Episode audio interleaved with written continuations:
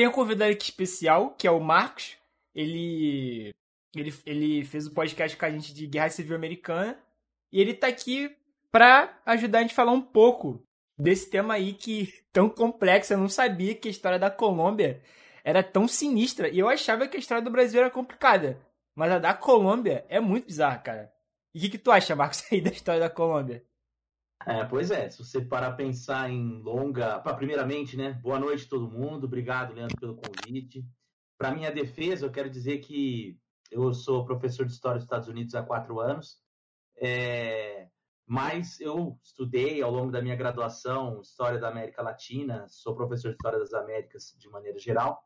E em duas vezes eu fui interrompido nesses últimos quatro anos para falar de América Latina e foram justamente momentos como esse, de, de tensões sociais de fato, a história da Colômbia, pensando aí em larga duração, é uma história que se arrasta de luta do campo contra a cidade, liberais versus conservadores, né? sendo que a cada momento isso vai se ressignificando.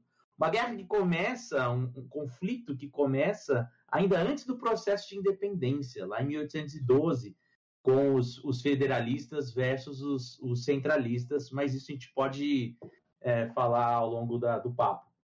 Isso aí é o lance do. de que a. É...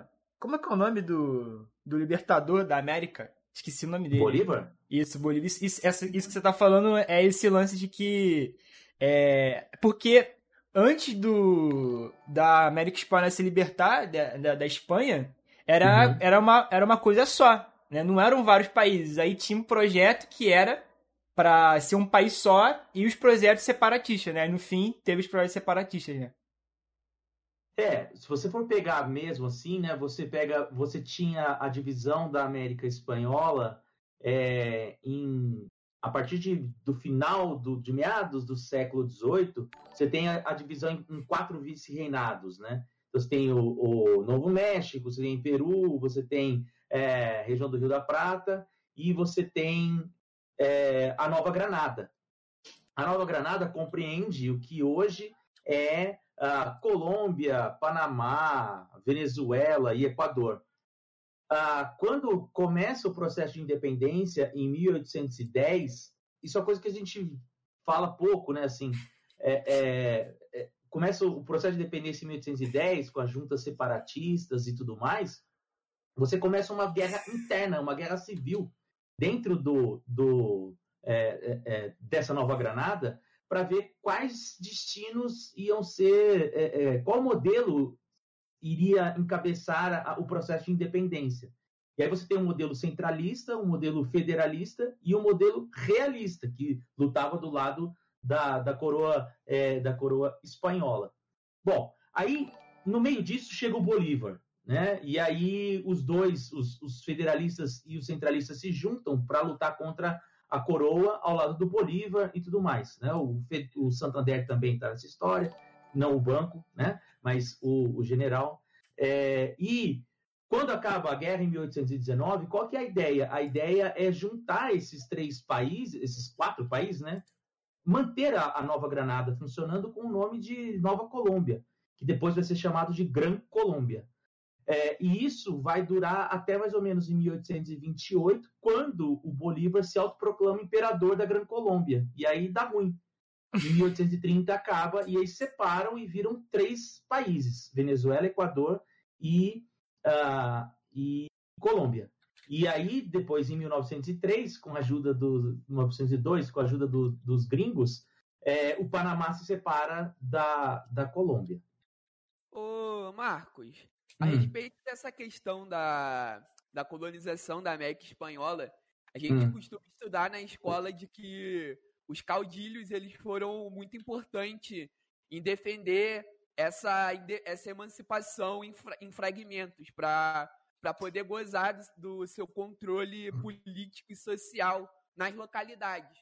Pra quem não hum. sabe, o caudilismo são líderes locais que é, exercem uma influência muito grande eu queria saber qual foi a influência desses caudilhos na defesa dessa emancipação fragmentária que você falou.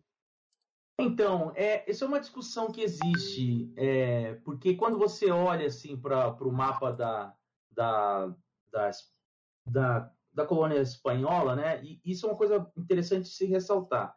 A gente cresce ouvindo falar que os Estados Unidos deu certo, porque é, lá é, é, é, um povo inteligente, né? Que o inglês é mais inteligente que o português e não sei o quê, que é mais moderno, que é, que é atrasado. Mas, assim, de todas as colônias que existiram na América, a mais organizada e eficiente era a espanhola, era extremamente burocratizada, Sim. era uma máquina. Quando chega ali nos meados do século do século XVIII, você tem uma reforma, né, a famosa reforma borbônica, né, que vai é, tirar um pouco o poder desses, desses, desses senhores de terras locais. Para quem quer entender assim, um paralelo um pouco escroto, se vocês me permitem a palavra, mas assim, caudilho seria o equivalente aqui ao coronel, né, no Brasil. E aí eles perdem um pouco o poder por um momento, mas eles conseguem reaver. Então, assim, não é por causa que os caudilhos perderam o poder com as reformas borbônicas que isso acabou, é, é, é eles acabaram conduzindo uma, uma independência da, da sua, ao seu gosto, né? Muito pelo contrário, o que acontece ali é a reformulação de uma elite é, é, rural e agrícola que se une meio que para se salvar. É, que se une meio que para se salvar. E é o que você. E aí começam a casar entre filhos, e aí criam leis para que os filhos mais velhos herdem as terras, e assim por diante. Então, quando você tem ali o processo de dependência, você tem líderes até mais fortes, né? regionais. É, esses caudilhos, então, eles estão mais fortes do que, do que antes dessa reforma. Então, assim, é, muitos acham que a reforma teria causado essa discussão, mas não.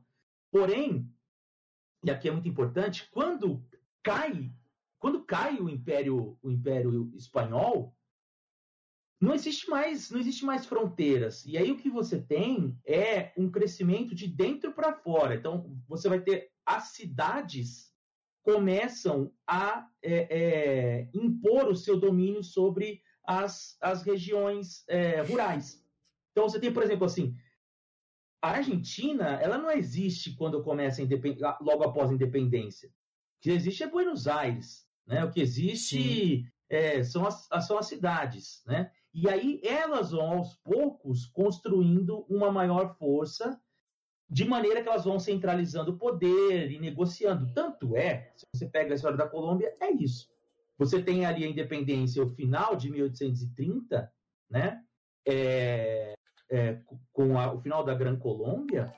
E o que, que você tem é o início, em 1839, você tem a primeira guerra civil é, entre centralistas e federalistas, que vão redundar em mais oito guerras civis ao longo do século XIX.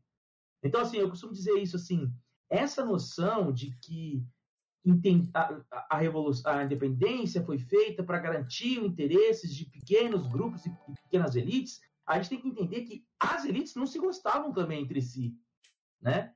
Então, a guerra, a, o fim da independência não provocou o surgimento da paz, pelo contrário, provocou o surgimento do caos. Né? Você começa um, um constante conflitos, você tem isso em todos os lugares, menos no Brasil. Né? Você tem isso é, é, na Argentina, você tem no Chile, você tem no Peru. São guerras constantes por disputa do poder e que ali, mais ou menos, em 1860, você tem a formação de hegemonias. Por incrível que pareça, a primeira hegemonia política na, na Colômbia vai ser dos liberais. E os liberais, dependendo, por exemplo, reforma da igreja, dependendo, por exemplo, do fim da escravidão, já isso em 1851, e que vai durar até 1888, mas com mais cinco guerras civis no meio. Ah, cara, você. Você tava falando aqui que a. Das guerras civis na Colômbia, aqui, né? No, no, na Gran Colômbia, eu coloquei aqui a, os efeitos sonoros do ratinho pra tocar enquanto você falava. Do... Porque... Rapaz, sim, epa! Porque, porra, isso aí é uma música pra resumir a história da América Latina. E, é. e aí, um pouquinho mais pra frente, já falando mais de Colômbia, é, aí eu tava lendo um pouco e descobri algo que se chama a Guerra dos Mil Dias. É um, é um, uhum. É um nome bem impactante.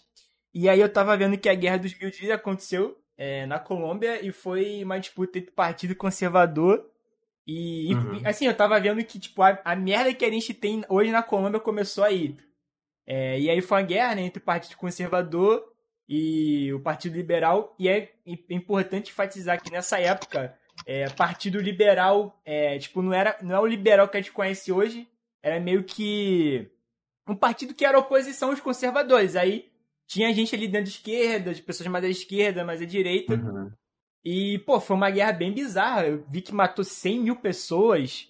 É... E aí o partido, o partido Conservador ganhou e se tornou hegemônico e ficou no poder, acho que até 1929. E aí eu lembro disso porque porque a, a crise do café, o, a commodity, uhum. é, o café era o principal commodity do café também. Na verdade, o principal commodity é, da Colômbia era o café também agora no Brasil, e aí se prejudicou. Aí, beleza, aí teve a eleição, e aí ganhou um, um liberal, acho que o nome uhum. dele é Henrique Herrera, uma coisa assim. Aí dá início à República Liberal. E aí que, aí que começa a merda que eu vi. Que tinha um cara dentro dos liberais, que era o. Acho que o nome dele era Gaetan. É. Jorge Gaetan, eu acho. Uhum. E aí, é, ele era um cara mais à esquerda, ele funda um, um, partido de esquerda, pelo que eu vi. E, e aí, bem, indo mais para frente e tal, em 1948, é, ele, tipo, ia ter eleições ele tava para ganhar, é um cara de esquerda, e aí ele é assassinado. E aí uhum. que começa a merda e, se não me engano, esse eu não sei se é, se é a mesma coisa, se são os, os dois nomes. São, eles usam dois nomes para as mesmas coisas. Mas, tipo, é tem um lance que, que chamam de Bogotaço. Bogotaço. E, Bogotá... É, é de 48. É após Sim. a morte do Gaetan. Mas a, a La Violência é a mesma coisa que Bogotaço? Não, La Violência é o período que começa após Bogotaço. Ah, a... entendi.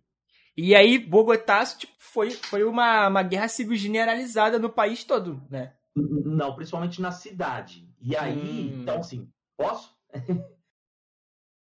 É assim, 1903, que é essa Guerra dos Mil Anos, Mil Dias que você falou, inclusive quem já leu Cem Anos de Solidão, do Gabriel Garcia Marques, e ele narra uma guerra dos liberais contra os conservadores, é essa guerra, é referência a essa guerra, não é exatamente essa guerra, né? Cem Anos de Solidão é uma grande alegoria para a história da Colômbia, né? É, então, a, a guerra que ele narra ali faz referência a essa Guerra dos Mil Dias, que os conservadores vencem.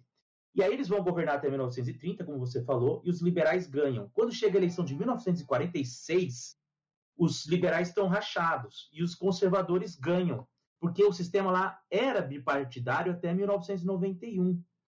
Então você tinha, como nos Estados Unidos, várias alas dentro dos partidos.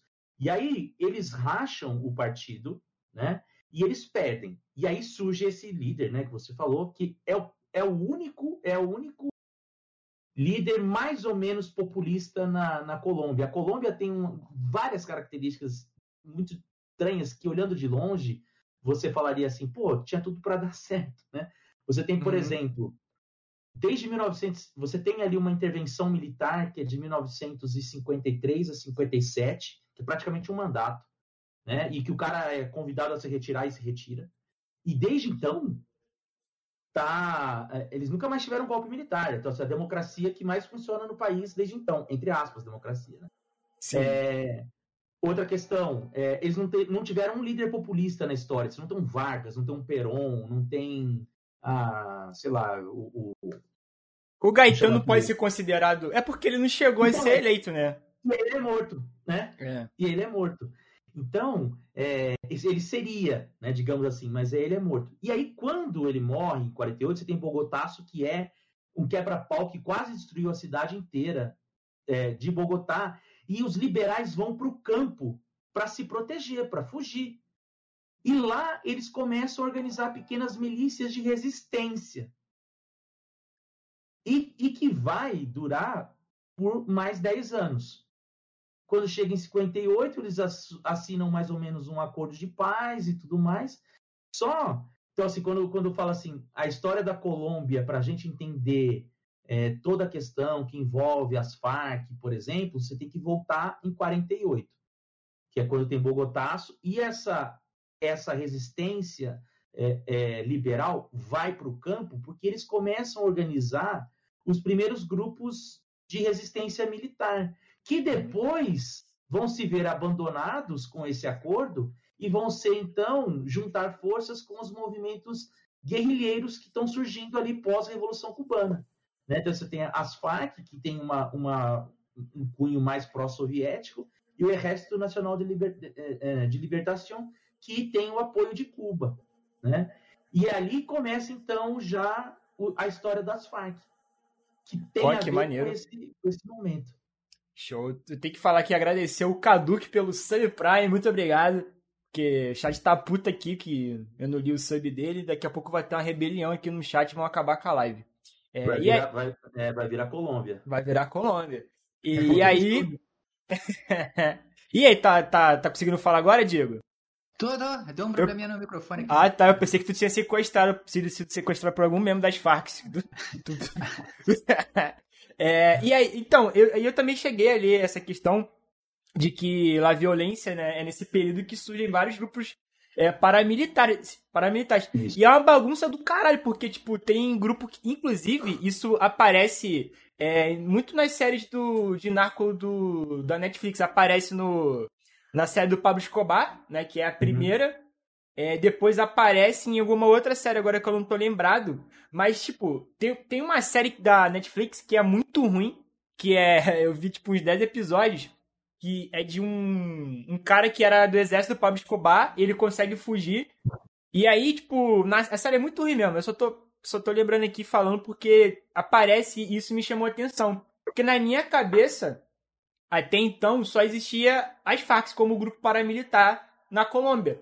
Só que a série uhum. mostra que também tem outro. E aí eu acho que é de direita. E acho que no caso, é, acho que é, é Maus o nome, não é? Mas, né? Mais, isso, mais, mais. Uhum. E, e aí, cara, esse, essa parada do, da violência é uma bagunça, porque, tipo, tem grupo paramilitar comunista, conservador e liberal. Então, tipo, são vários grupos paramilitares dentro do, do mesmo país. E eu, assim, na história do, do século XX, eu não, não me lembro de ter visto uma situação parecida com isso. Né? De vários grupos, assim, no, no 21 tem, né? Que inclusive é o Brasil. A gente tem hoje milícia, CV, PCC, mas enfim. É... E aí, cara, o tempo vai passando. Aí, pelo que eu sei, você até falou agora que eles chegam num, num acordo de paz. Com, uhum. Mas aí eu acho que o, o acordo são com os conservadores e os liberais. E os comunistas ficam de fora. E eles também não se rendem. Né? E acho que, uhum. inclusive, é nesse contexto que é fundada as Farc, né? Isso, 64. É, e aí eu tava vendo que na época da Guerra Fria, e eu acho que inclusive isso é até na época da, já do Pablo Escobar, que aí se junta é, o governo, os grupos paramilitares de direita é, e os Estados Unidos para combater as Farc. E em alguns momentos até o Pablo Escobar se juntou com eles. E aí é uma bagunça do caralho, porque, tipo, às vezes o, o Pablo Escobar fazia aliança com as Farc, aí saía, aí fazia com outro grupo. É uma bagunça do. É, cara, é difícil entender. Difícil entender. É, é, é foda mesmo, porque é o seguinte, na verdade, o que a gente tem aí acontecendo é. Em, em 1968, tem um tal de um acordo número 48 que é assinado, que é o seguinte: eles permitem que as pessoas possam se armar para defender a sua propriedade, uma vez que está surgindo os movimentos é, é, revolucionários e guerrilheiros. Então o governo fala assim: ó, para você lutar contra esses, esses eh, revolucionários e tal, você tem é, é legítimo você se armar. Aí, uhum. né, vai dar super certo, né? A gente escuta discursos semelhantes aqui, né, no, no Brasil. Eu ia falar isso aí, agora, parece muito com o que acontece aqui. É, e aí o que, que acontece? E aí você tem o surgimento de grupos paramilitares que vão se juntar e armar, que eles são de direita, basicamente, assim. Vamos colocar assim. Né? Vou pedir desculpas para ser extremamente é, é, dicotômico aqui, porque vocês vão ver que vai complicar. Então, existem vários subgrupos dentro dessas divisões que eu vou fazer, mas é bom eu dividir aqui só para ser compreendido. Você tem esse grupo mais à direita, então você tem o grupo à esquerda, que é o Exército de Libertação Nacional, e, o, e, a, e as Farc, que foi é, fundada por um sujeito chamado Tio Firro, alguma coisa assim, não lembro o nome dele. É, eu tenho aqui anotado, fiz uma colinha aqui. É... Cara, inclusive, esse cara que fundou as Farc, se eu não me engano, se não me engano, antes ele perseguia os guerrilheiros comunistas, aí ele muda de, de, de lado, né, no caso.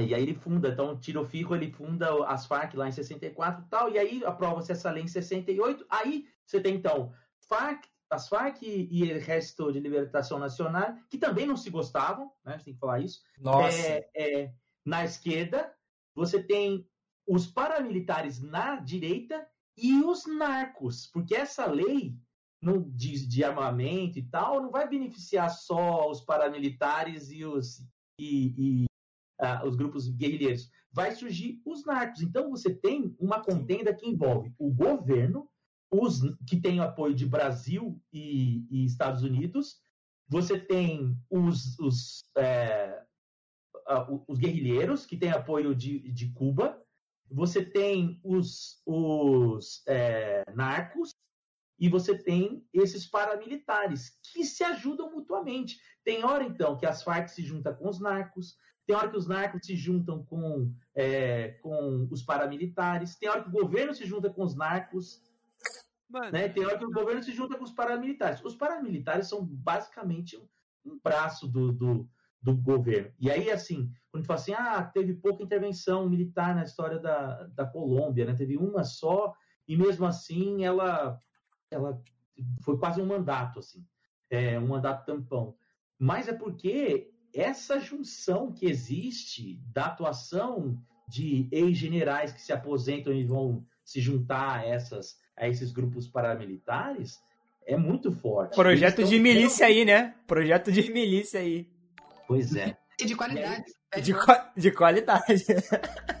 Eles estão muito mais próximos dos, dos grandes dos donos de, de, terra, estão mais próximos do Partido Conservador e tudo mais.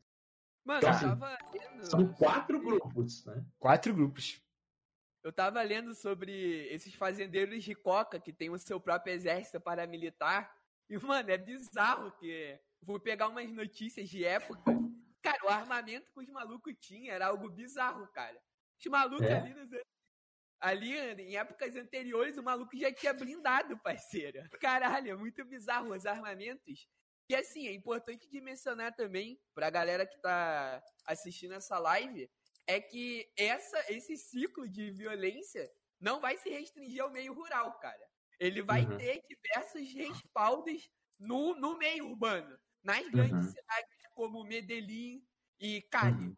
Entende? Até porque os grandes cartéis de droga que a gente viu na, em Narcos e também um pouquinho no El Chapo, que mostra a Colômbia, é, esses cartéis eles vão se firmar nos grandes centros urbanos. E é bizarro, porque esses cartéis eles vão ter uma influência absurda, tanto no ponto de vista político, econômico. É, vai ter funcionário nos Estados Unidos que vão ser subornados por esses cartéis. E também vai, vai surgir um fenômeno interessante, que, inclusive, no artigo que eu li, que fala sobre a personificação da droga, do tráfico de droga. Ou seja, você vai ter uma associação muito forte do, do tráfico de droga em torno desses dois grandes cartéis, que é o cartel de Medellín, que era liderado pelo Pablo Escobar, e o cartel de Cali, que já segue uma outra linha de, de tráfico de droga. Já é dos irmãos alguma coisa, né? Isso, isso. Eles Cara... vão ter uma vertente mais empresarial, ou seja, eles uhum. vão, eles não vão se meter diretamente com o tráfico, vai ser uma parada mais indireta. Vocês já ouviram. Vocês já ouviram. Deixa eu te interromper, porque realmente eu lembrei de um bagulho aqui que é muito bizarro. É, vocês já ouviram falar do. Acho que é Loisetas, cara. Loisetas, é isso. Já ouviram falar dos Loisetas? Já, cara. Esse nome, esse, esse nome me é familiar. Então, é, os Loisetas, o, o Marcos estava falando que teve muito, muitos militares que saíram dos seus postos e se juntaram com esses grupos paramilitares de direita. Cara, Eles lá... mexicanos, né? É, os Loisetas são mexicanos. No México, o que aconteceu? É, tinha um grupo dentro do exército que eles eram especializados para combater o narcotráfico. E aí, era um, era um grupo totalmente especializado. E, mano, os caras, eles, é, eles combatiam o narcotráfico e pá. Só que o que acontece? É, em algum momento, o comandante dos Losetas, ele, pô, mano, os caras não ganhavam bem, tá ligado? Os caras não ganhavam bem, não ganhavam uma grana maneira. Ele começou a aceitar suborno em alguns momentos. Eu não lembro o nome do cara. E aí, cara, tipo assim, ele, ele ficava aceitando suborno aqui, aceitando suborno ali. E aí chegou numa situação que, tipo assim, ele ia fazer uma investida do exército é, e, e aí ia ter o grupo dele mais outros grupos contra o cara que ele recebia suborno. E aí o que acontece? O. Ele falou, ele, ele tinha que tomar a decisão, porque, porra, ou ele ficava no exército, né? Ou ele ficava com o traficante, não dá pra ficar com os dois. E aí ele escolheu ficar com os traficantes. Aí ele vai na, na emboscada e mata todo o grupo que vai com ele dos exércitos. Só fica o dele. Eles armam uma emboscada pro exército, mata todo mundo. E aí o que acontece? Esse cara, ele se torna uma um grupo, é, tipo como se fosse um bop do tráfico. Ele, ele, não, ele, não, ele não serve mais pro, pro exército. Agora eles servem. Eu não me lembro qual que era o traficante que, que eles serviam. E aí o que acontece? Isso aparece até no, na série do. Na, do. Do, do Chapo, isso. Que tem na Netflix, mas nem aparece o nome do Luizetas. Eles não, eles não colocam o nome, não sei porquê, mas eles aparecem. Isso eu fui saber uhum. em outra série, lendo um artigo que eu vi há muito tempo. Que eu vi na série e achei interessante. E aí o que acontece? Eles foram uma verdadeira revolução no dentro do narcotráfico. Por quê? Porque, mano, você tem caras que são totalmente. Porque, pô, os, os caras que faziam a guerra no narcotráfico, pô, era um cara que nunca tinha treinado porra nenhuma de tiro e ganhava uma AK na mão. Tá ligado? Foda-se. Uhum. Os Losetas não. Eles eram uma tropa especial. Os caras eram. Eles recebiam um treinamento parecido com o do Bop. E aí eles ficam um tempo é, é, lutando na guerra do narcotráfico. E eles, inclusive, fodem muito o Chapo. Só que aí, olha só como que o cara é ganancioso. O general dos Losetas, ele pensa assim: Mano, por que, que eu tô trabalhando pra esse maluco? Eu vou trabalhar para mim. E aí, o que, que ele faz? Ele mata o patrão, de, para, o patrão dele e assume o cartel do patrão dele. Aí, o... É, basicamente isso. E aí, mano, eu, a gente... eu tava achando que era, que era o Breaking Bad. e aí, mano, basicamente, os caras é, fazem um cartel. Só que, tipo assim, mano, o, a gente sabe que os cartéis do, do México, da Colômbia, os caras são bizarros, né? Os caras matam. Só que, mano, os Losetas, os caras eram, tipo, alucinados, mano. Tipo assim, é, quando eles queriam dar um recado para uma pessoa, eles não iam no território da, do cara e, tipo, matava uma pessoa. Tem um caso, eu até procurei aqui porque eu, eu tinha que falar desse caso em específico, que, que foi em, acho que foi em 2010. Depois vocês escrevem aí no Google. O nome do massacre é Massacre de Cadereita, Cadereita de Menes. Vou até jogar aqui no chat para depois vocês procurarem. Mano, sabe o que eles fizeram? Eles pegaram um ônibus, tinham, tinham 55 pessoas dentro do ônibus. Eles, colo... eles pararam o ônibus, colocaram as pessoas na calçada e fuzilaram sumariamente essas pessoas. Todo mundo se viu só para dar um recado, tá ligado? E depois que eles fuzilaram, eles decapitaram o, a, a cabeça dessas pessoas e penduraram a cabeça delas numa via. Pra dar... Moleque, olha. Porra, mano, sério, isso é muito bizarro. Eles fizeram isso, tipo, foda-se, sabe? E eles faziam isso direto. E aí, quando eu li essa porra, eu falei, mano, isso, eu vi isso na série. E aí eu fui pesquisar e confirmei que era verdade. E eu nem lembro o nome da série, depois eu, eu pesquiso aqui. E aí, cara, eu fui pesquisar artigo, caralho, matéria. E aí, mano, eu tava vendo que, tipo assim, esse grupo, Loisetas, eles são responsáveis por mortes de milhares de pessoas e, assim, vários desaparecimentos do México, mano. E, tipo, é um bagulho surreal lá que. Aí eu vi uma matéria da BBC, tá, até achei aqui, ó, que até mais de 2019 as autoridades do México contabilizaram quase 50 mil pessoas desaparecidas e mais de 1.200 covas clandestinas e 30 mil corpos sem identificação. Mano, os malucos meio que, que faziam uma. uma um campo de extermínio. Eles levavam os caras para lá e matavam e, e faziam uma cova e jogava todo mundo. Inclusive, eu tava vendo que a ONU comparou eles com o ISIS, mano. Tipo, os caras eram alucinados pra caralho. E, mano, sabe o que eles faziam também? Eles iam na cidade e sequestravam crianças para fazer essas crianças serem soldados, mano. É um, cara, assim, é, é muito, muito surreal. Muito surreal. Eu sei que eu fugi muito do assunto. Mas caralho, mano, é muito. Pra mim, essa. Fugiu um pouco. Imagina, você foi parar lá na fronteira é... do México com os Estados Unidos. É, cara, tem uma, uma questão que eu ia colocar pro, pro Marcos aí, ver se ele pode elucidar um pouco. A gente, é. fala, a gente fala muito de. Quando vai falar de, da Colômbia, a gente fala muito em poderes paralelos. Né? Tipo as Farc e essas outras que a gente mencionou. É, é, partições de esquerda e direita que acabaram se revoltando. E pouco se fala de lideranças é, burocráticas institucionalizadas, ou seja, políticos de, assim, políticos mesmo eleitos e tal. É, eu queria, assim, você tem como colocar por que, que é, essas forças eram tão é, incisivas e, e por que, que parece que a política colombiana é tão frágil nesse, nesse período, principalmente ali na década de ali 50 e pouco, não lembro, 1950 e pouco que tem uma uma um vislumbre ali meio que de uma não ditadura, né, mas de um poder um pouco mais firme ali. É, 53, 57. Isso. E aí depois a gente só vai ouvir mesmo da Colômbia, principalmente no, na grande mídia, falando dessas forças paralelas. Não existe uma liderança política forte. É, agora está tendo esse problema que estão com atividades meio, meio não, bastante agressivas contra os protestantes lá, né? Contra quem está protestando. Uhum. É... E, mas no, no, ao longo da história a gente não ouve isso. Por que, que tem essa fragilidade da política? Até com atentados, assim, pro, o, a gente ouve de que líderes de, de cartéis atacavam políticos assim, à torta direito e, e era o contrário, o político tinha medo do cara.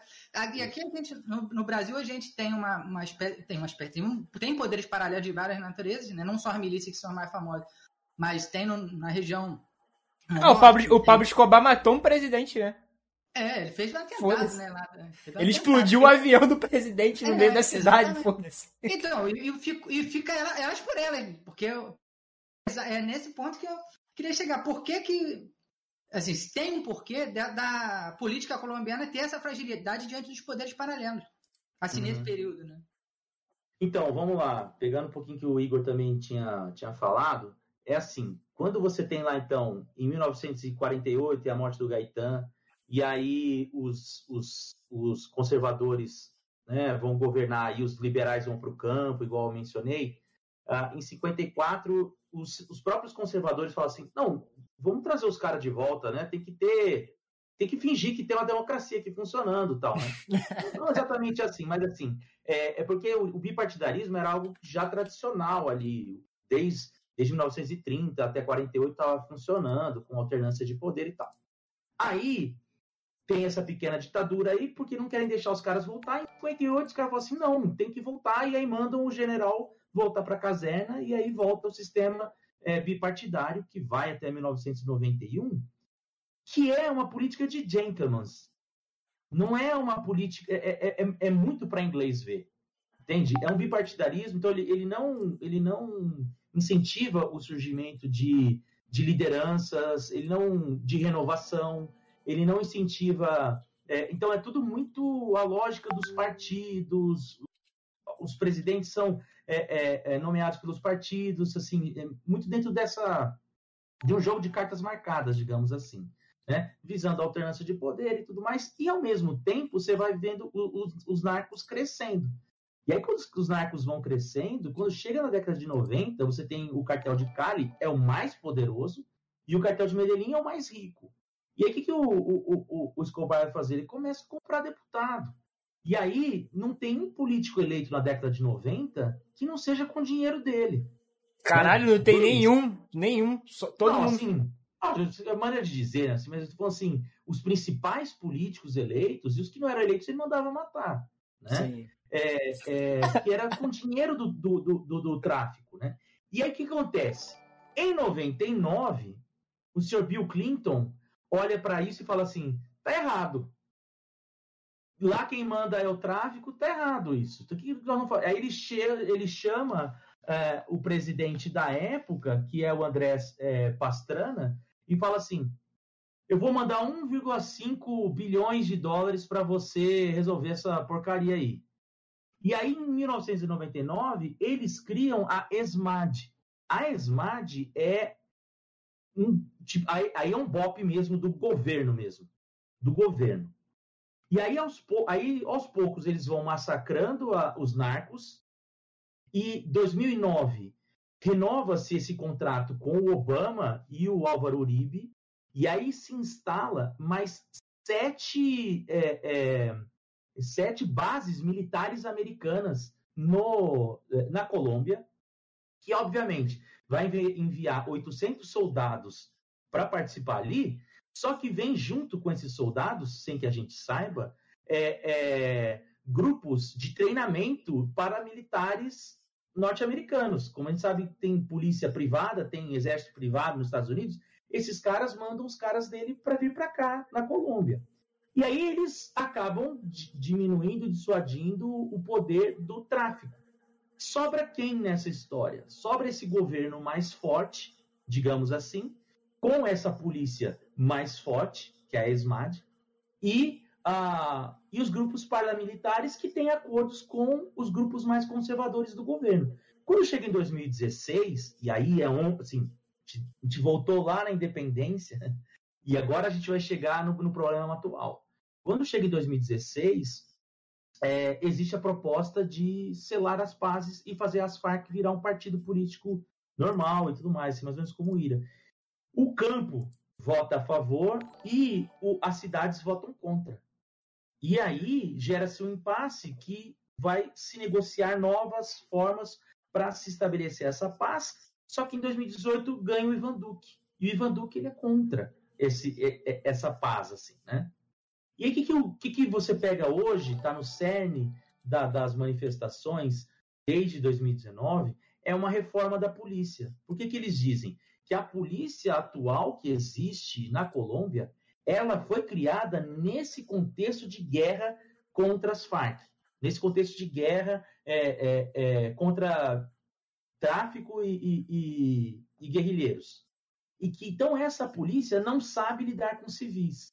Essa polícia trata qualquer movimento popular como se fosse um movimento de sublevação e não um movimento democrático por direitos e tal.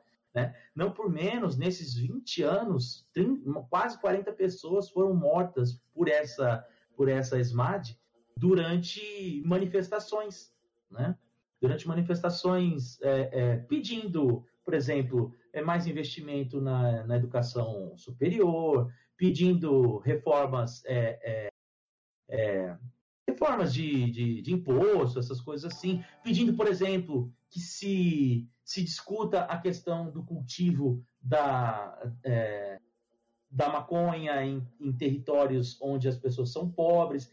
E aí, durante o período do Ivan Duque, mais de mil pessoas foram mortas. E entre elas, 250 ex-guerrilheiros, muitos líderes regionais, né? Ou seja, lá nas, Nossa, no, no campo, no campo, essa polícia dele tá fazendo serviço sujo. E aí essa galera tá só que em 2016, com a esperança de que haveria então o surgimento desse novo momento democrático, com a incorporação das Farc e tudo mais, fez um, um ressurgimento da juventude. A juventude se engajou muito na política. Então, essa molecada está na rua desde 2019. Né? É, e elas trazem as informações lá do campo. Né? E começam essas manifestações ali outubro e novembro de 2019. E o que nós estamos vendo hoje é uma continuação disso. Caralho. Eu tava vendo um... justamente o artigo que eu dei uma, uma folheada assim que tem muita gente que diz que esse processo da, da guerra civil que começou lá com o Bogotaço, tem muita uhum. gente que diz que, que termina em 60. Só que eu tava vendo que existem teses de que, na verdade, o que começou em Bogotaço não terminou nunca. E, e, e vai até os dias de hoje. E eu acho que faz sentido, né? Por conta de todo esse contexto. É, o período de lá violência, da lá violência é esse período aí.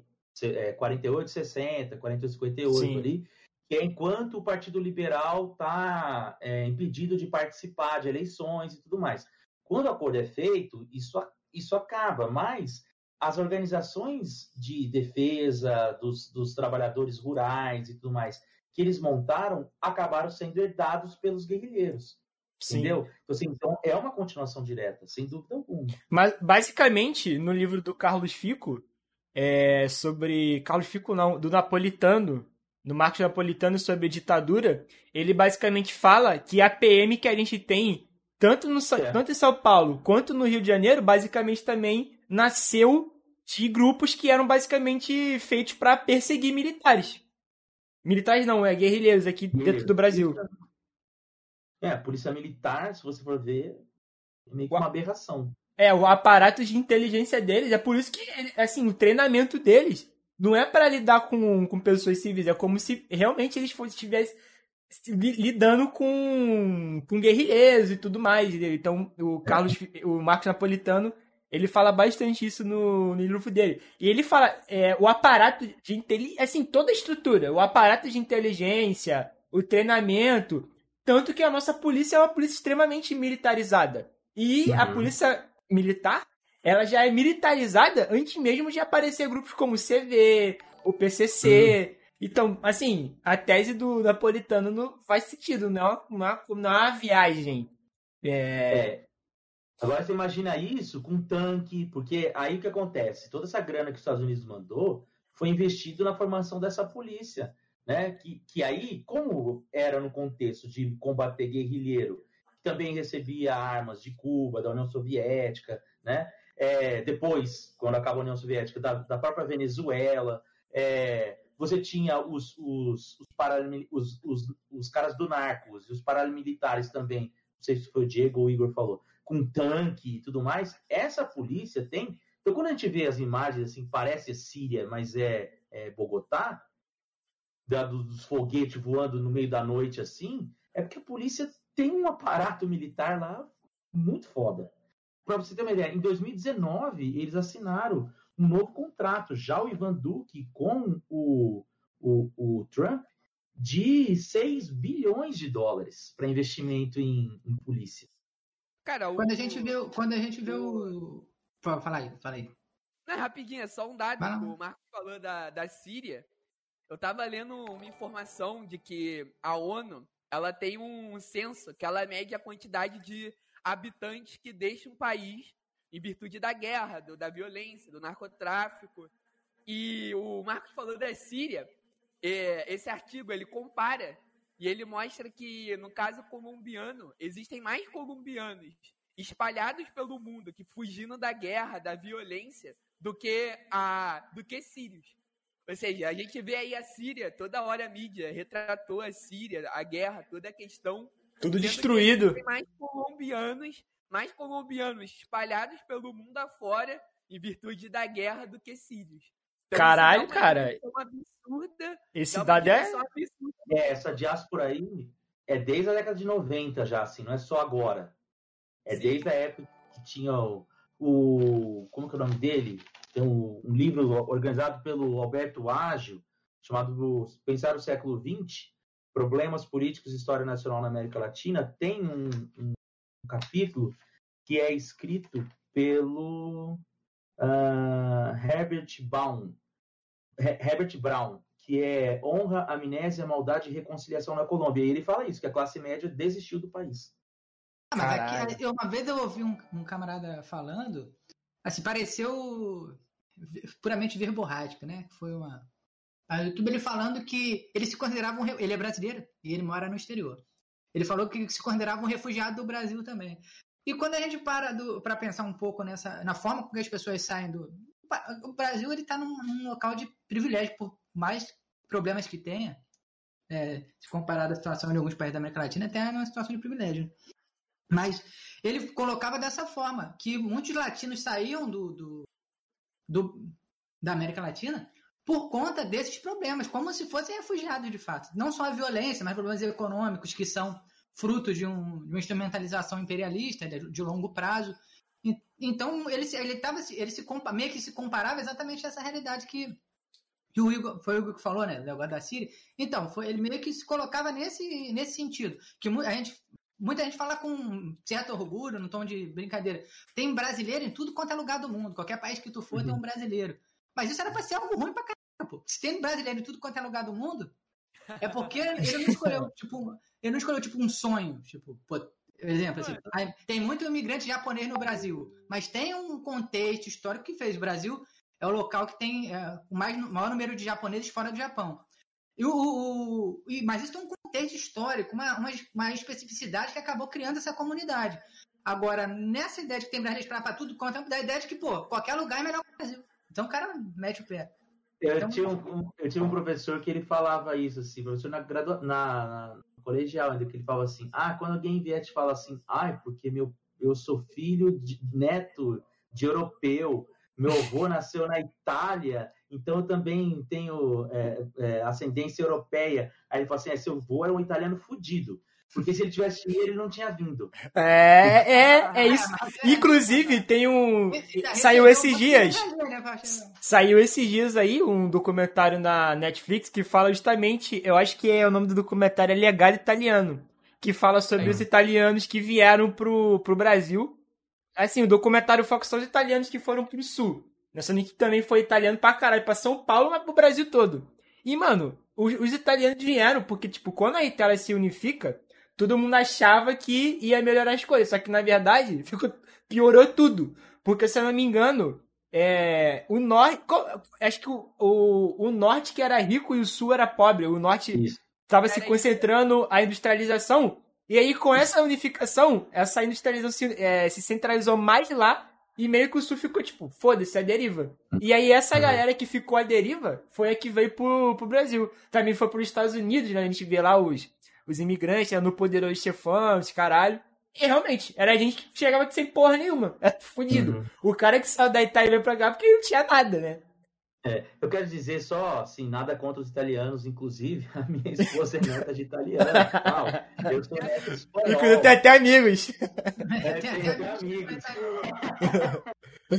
Mas assim, o que eu quero dizer é um pouco nisso, assim, eu tinha o, o, o Alberto Flores Galindo também, um historiador peruano que eu estudei no meu doutorado, ele falava isso, ó, todo mundo fala dos refugiados de Cuba nos Estados Unidos, mas quantos peruanos moram fora do, do Peru porque não tem condição de viver aqui, né? Tipo assim, nós vamos computar como refugiado, refugiados do capitalismo, né? Ele era um cara de esquerda, ele falava isso. É, então, é, é, é, isso assim, a pessoa para sair do lugar que ela cresceu, que ela conhece todo mundo, está acostumada com a comida, está acostumada com a língua, está acostumada tal, para ir para um outro lugar, muitas vezes tem que passar a fronteira e tudo mais, é, é, andar, ir a pé, sem saber como vai chegar, é porque está muito desesperado. Né? Com certeza. Cara, e vale a pena dizer, o, o, o Diego falando do cara que se considera um refugiado brasileiro, hoje 25 pessoas morreram aqui na favela da, da Rocinha, no Rio de Janeiro, por conta de, da, da atividade policial. A Rocinha fica perto da minha. Assim, é, sei lá, uma hora de carro ou menos.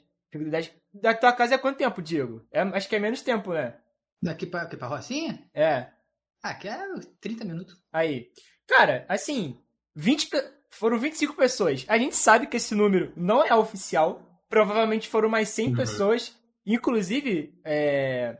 nem vou falar o nome dele. Uma vez a gente teve uma palestra de um sociólogo lá na nossa faculdade que ele estuda milícia. E aí ele uhum. falou que ele vai direto em, em, na, nas favelas, nas comunidades, né? É, para poder fazer pesquisa e tudo mais, conversar com as pessoas. E aí teve, ele falou que teve um caso que ele foi na fazer uma pesquisa e tal. E aí o que acontece? Duas semanas antes, tinham morrido, tipo, cinco pessoas. Com, é, vítimas de operação policial, troca tiro com os traficantes e tudo mais. E aí ele tava conversando com a moradora que o filho dela tinha desaparecido. E, segundo ela, o filho dela não tinha movimento com nada, ele estudava, trabalhava. É, com certeza, na maioria das pessoas que morrem realmente não tem envolvimento com nada. A gente sabe disso. Né? É, e aí, cara, é, ela falou que, tipo, não foram cinco. Assim, eles falaram que cinco pessoas morreram. Só que a mulher falou que na realidade tinham subido 50 pessoas. De 5 foi para 50. E aí ele, ele, ele contou vários outros casos, assim, assim, chocante. Que, cara, a polícia mata a gente direto, direto, direto. E, cara, eles, eles fazem alguma coisa, alguma treta, que esse número, esse número de pessoas nunca, nunca aparece realmente no número oficial. E essa porra aparece no Tropa de Elite também, né? No primeiro, tipo, é. Ô, senhor, tem, tipo, sei lá, 15 mortes aqui na nossa, na nossa área. Ih, não... porra, pega esses copos e joga lá na hora do batalhão. Essa porra aqui não é minha, não. Ah, é, pega essa porra, joga. Isso. É, joga na praia essa porra, mas senhor, tá com tiro, né? foda-se. É, é, é, Cara, então, tipo, Mano, é uma parada surreal. Então, assim, você mora num lugar, mano, você. Assim, tem regiões no, no Rio de Janeiro, a maioria hoje em dia está. É, assim, está, a, o Rio de Janeiro, cara, sempre foi, mas hoje em dia é muito mais. É um palco de guerra. Você pode sair na rua e morrer com tiro de fuzil, mano. Esse é realmente gente, a, gente vive, a gente vive no. A gente vive no Rio, então a gente tem essa visão do Rio de Janeiro, né, cara? A que falaram que foi no Jacaré, essa parada que você falou aí, né? Ah, é, foi no Jacaré, desculpa. Bom, gente, é, mais, desculpa. é legal que é mais perto da minha casa. E verdade, é mais perto ainda da minha casa também. Eu confundi, o... confundi. Não, mas então, a gente tem essa realidade aqui, mas, cara, quando a gente vai para outras regiões do Brasil, a gente vê que. Cara, o que tem de, de grilheiro aí que invade é, comunidades de, de diversas naturezas e sai massacrando, até indígenas, pô, que são massacrados, pessoas que lutam contra a, as atividades madeireiras. Pô, teve uma reportagem, não sei se foi do.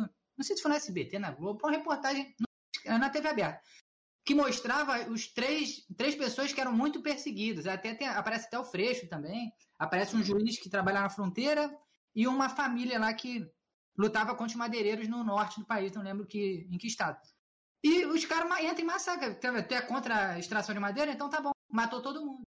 Cara. Então a gente, a gente tem aqui uma realidade, não, a, a do Rio, ela aparece mais porque o Rio ela é sempre foi a janela do Brasil, não tem pra onde fugir. Questão, essa questão que tu tá falando também aconteceu nos protestos da Colômbia, cara. Eu peguei os dados aqui.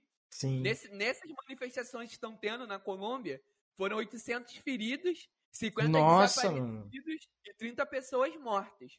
Ou uhum. seja, isso são os dados oficiais.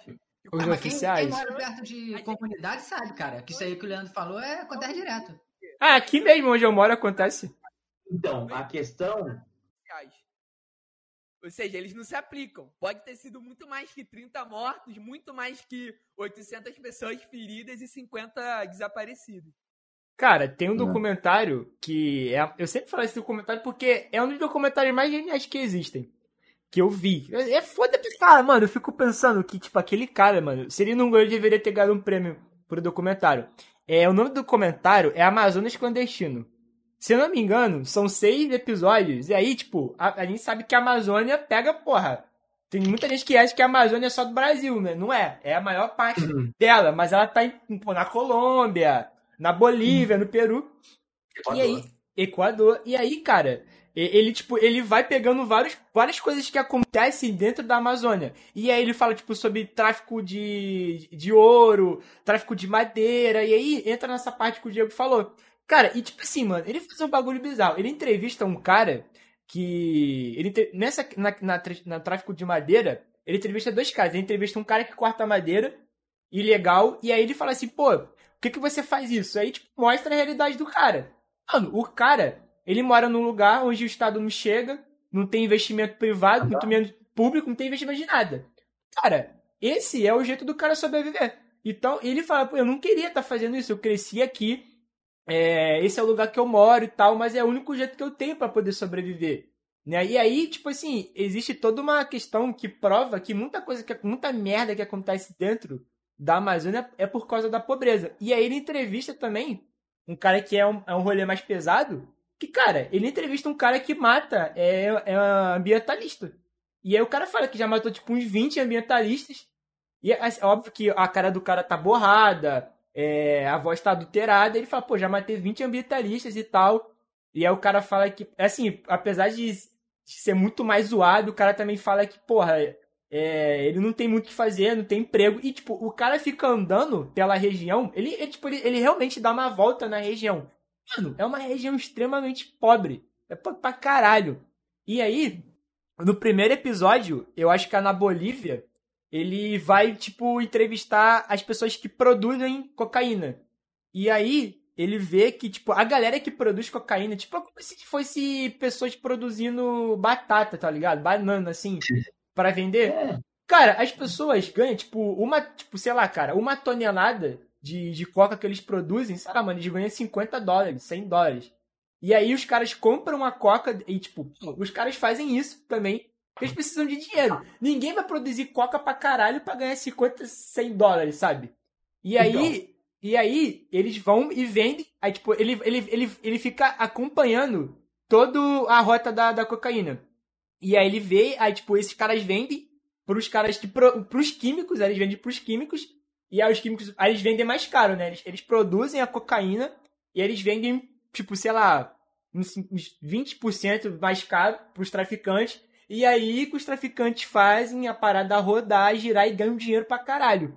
E aí, cara, tem um episódio que, mano, esse episódio é muito. Cara, esse, esse cara é muito foda. Eu queria conhecer esse maluco, mano. Ele vai, ele entra no meio da Colômbia e vai, ele fica dentro das facas mó tempão. E, cara, é muito tenso, porque, tipo, os caras ficam achando que ele é. Que ele tá querendo, tipo, prender os caras, que ele é um infiltrado. Mas, assim, ele vai, foda-se. Ele poderia ter morrido. Só que os caras decidiram não matar ele. E aí ele consegue, ele fica, tipo, um mês, mano, vivendo com os caras. E aí ele, ele fica vendo toda a dinâmica social das facas. E, tipo assim, é muito foda que lá onde ele ficou, não tem dinheiro. O dinheiro das facs era, era cocaína, tipo, eram pedras, assim, de cocaína. E eles ficavam usando o, a cocaína como moeda dentro uhum. desses lugares. Assim, e aí, tipo, ele, ele fica lá com um guerrilheiro, que ele entrevista, ele, ele, ele fica mais tempo com ele. E com esse guerrilheiro, ele tem uma. Tem uma menina, cara, que tipo, a menina tem 15 anos. E ela carrega um fuzil, tudo mais. É, mas... É e aí ele fala, ele queria ir conversar com um cara, que tipo é um cara pica dentro das facas. E aí os caras concordam em levar ele, porque já estavam um mês, viram que o cara realmente era um jornalista. E aí eles levam ele para uma fazenda e tudo mais. E aí quando ele chega na fazenda, aparece um helicóptero do exército. Mano, é uma cena que eu nunca vou me esquecer. Eu procurei muito essa porra para reproduzir aqui, mas eu não achei. Cara, quando a mina, a mina escuta o barulho do helicóptero, eu juro pra vocês, ela vai correndo pra caralho. E ela sobe na árvore, tipo, em um segundo. E assim que ela sobe na árvore, ela já começa a trocar tiro com o helicóptero. E bota o helicóptero pra correr. Mano, a mina tinha, tipo, 15, 16 anos. Eu falei, cara, que porra é essa? E aí o cara fica tão impressionado que ele entrevista ela. Aí pergunta, pô, por que, que você, você virou uma guerrilheira das Farcs? E aí ela fala que Teve uma vez que, que ela estava em casa com o irmão, o pai e a mãe, e membros do exército entraram, acharam que o pai dela era das Farc, ele não era, ela falou que ele não era, e matou os três na frente dela. Não sei por que deixaram ela viva. E ela ficou fodida de raiva, né? não tinha mais ninguém, e ela acabou se juntando com o exército. E eu fiquei tipo, caralho, mano. Mano, assim. Aí e ele para pra observar, qual, tem muita diferença do que acontece no Rio? É, mano. Então... E aí, ele mostra, só pra finalizar, ele mostra também os militares. E, tipo assim, os militares indo para destruir as plantações de coca das facas. Cara, eles chegam assim no lugar, aí eles têm que ir de madrugada para eles não serem vistos. E aí eles são largados num lugar. E, mano, o cara acompanhando eles, mano. Mano, o cara é muito insano. Isso que é um jornalista, né? Esse, essa merda de Alessandro Garcia, não. Mano, como que esse maluco tem coragem de se chamar jornalista, esse merda? Mano, o maluco foi pra porra da floresta. E olha só. Pois, cara, sabe qual é o, o bagulho mais bizarro? Que os caras eles colocavam é, mina pra caralho terrestre, porque ele já sabia por onde os caras iam ver. Assim, hum. e, e fora que vaza muita informação, né? E aí, o cara falou, pô, é, toda missão que a gente faz, pelo menos um ou dois caras perdem uma perna e o caralho, e o maluco ali, podia morrer, podia ser explodido. Cara, é muito, é muito sano, cara. É muito sano, muito sano, muito sano, muito sano. Não tem como. E aí, mano, tem uma parte que. Na, na Colômbia ainda, que os caras vão fazer uma missão de barco. Cara, os caras estão no barco, assim, atravessando os rios dentro da Amazônia. Cara, do nada começa um tiroteio bizarro. O cara é dentro do barco, tiro pra caralho, os caras trocando tiro. Mano, é muito bom esse documentário. É muito foda, muito foda. Então, e aí você toca num ponto que volta aqui para a gente entender o que está acontecendo lá nesse momento. Porque tem uma das reivindicações é justamente essa. Por quê? A Asfac, ela não é só, assim, ela estava envolvida com a questão da droga e tudo mais, mas ela também vendia o sonho da revolução, né? Então, assim, o que difere ela dos narcos, por exemplo, é isso, né? Então, ela se entendia como alguém que também funcionava como um aparato social de apoio ao campesino, né, ao camponês e tudo mais. Quando esses caras somem, a galera pobre mesmo, ela vivia disso, igual você descreveu. Sim, era o meio de vida dela era plantar é, é, maconha, não, plantar coca, folha da coca, falei maconha outra vez, né? É, plantar a folha da coca e tudo mais. E o que, que o, o, hoje uma das reivindicações é que essa galera mais pobre e tudo mais, elas possam continuar com a plantação para uso em solo, eh, para uso interno, para a produção de determinados produtos, derivados e tudo mais, mas que ela não pode perder essa renda. E o que está acontecendo? O Ivan Duque ele implementa a, a, em vez de ele seguir essa regra do acordo, ele queima as plantações, que é mais o que foi estabelecido Caralho. ali na, no acordo de 2019 com os Estados Unidos, que é, é chamado de Plano Colômbia Cresce, que é uma reedição do plano feito com o, com o, o Clinton, que chamava só Plano Colômbia. Que é isso, é, é, é botar fogo nas, nas plantações, é, é, grupos originais são retirados de suas terras é, é, seculares. Então, e aí os líderes regionais que lutam a favor desses grupos são mortos. Então, assim, foram mil pessoas mortas no, entre 2018 e 2020. Eu nem estou contando de agora. Né? Nossa, é muita gente. É, é, entre elas são 250 ex-guerrilheiros, ou seja, os caras estão falando assim, ó, ele não está só tá aproveitando para é, implementar é, essa perseguição, a questão da Coca, como ele está se vingando dos caras que, em tese, estão de boa, não precisam mais ser perseguidos, né? Então, assim, tem uma política mesmo é, sendo implantada é, para perseguir. Não é só uma reação. Por quê? Você tem, de fato, ali um problema mais sério no distrito, se não me engano, de Calca, que você tem ali uma, fax, uma dissidência da, da, das Farc que continua como um movimento, sem guerrilheiro e tudo mais, né? É, e isso deu problema em 2019, ele teve que intervir, mandou mais gente para lá, mas também falou que ia investir mais em programas sociais para fazer que as pessoas sejam menos dependentes dessa relação com, com os guerrilheiros. Então, se você pega ali é, é, nas reivindicações que começam em 2019, elas param por causa da pandemia, né? E aí elas retomam em setembro de 2020, quando acontece a morte de um, de um advogado é, que foi. A polícia parou ele, ele estava bebendo na rua, e aí na, na, abordagem mataram o cara, e aí a galera foi pra rua de novo. 2012. Caralho! Então, a gente está sabendo disso agora. Né? Então, aqui o, o advogado chama Javier Ordonhes.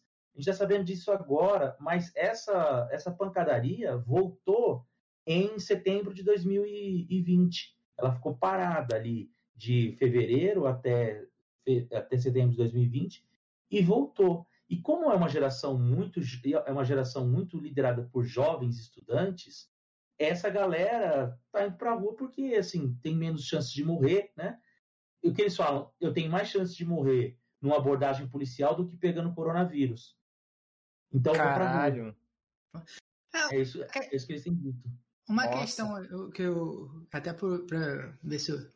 Pro Marcos aí. O, é grande o número de pessoas que apoiam esse movimento da, dos políticos da Colômbia, esse de repressão? Então, eu não sei. Esse, essa, esse número eu não vi, para ser bem sincero. É, mas eu acho que sim. Se você pegar como referência o próprio acordo de paz eu lembro, cara, eu tava, tava nos Estados Unidos fazendo pós-doc é, nesse período. Que chique! É, pô, pois é. Eu fiz um pós-doc lá em 2016. É, e aí, os, os, os, americanos lá, o professor falava assim: deixa eu ver se eu entendi. O governo assinou um acordo de paz com os, os guerrilheiros. Eu falei, sim. E aí eles submeteram isso a um plebiscito popular. Sim. E a população foi contra um acordo de paz? Eu falei, sim.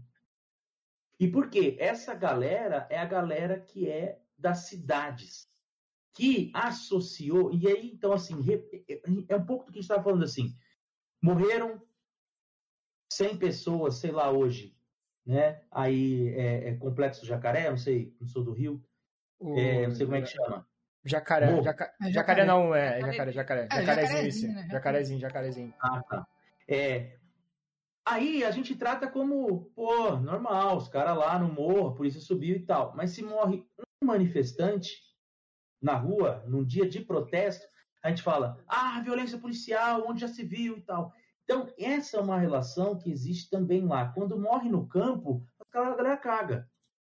Ah, hum. foda-se. Ah, era um cara que tá protestando coisa que não devia ter protestado, ou ele tá envolvido com tráfico, né? Bandido bom é bandido morto, essas coisas assim. Sim. Aí quando chega na cidade, então, quando esses movimentos como as Farc e tudo mais começaram a chegar na cidade, essa galera falou assim: tem que descer o porrete mesmo.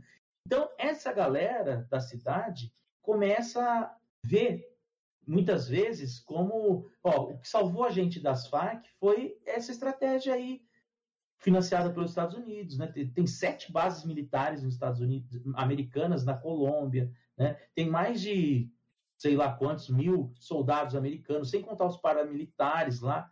Então os caras são meio que a favor disso, entendeu? Porque eles normalizam essa violência contra o campo. Só que essa moleque, então a molecada é que está tocando esse esse e aqui que, o que a galera fala? Que essa molecada são os esquerdistas da, da faculdade, que devia estar tá é. estudando, e são financiadas pela Venezuela. Nossa, saca? Mano. Claro, quando você vê que é o seu filho que tomou um tiro da polícia, que você conhece o cara, isso vai sensibilizando.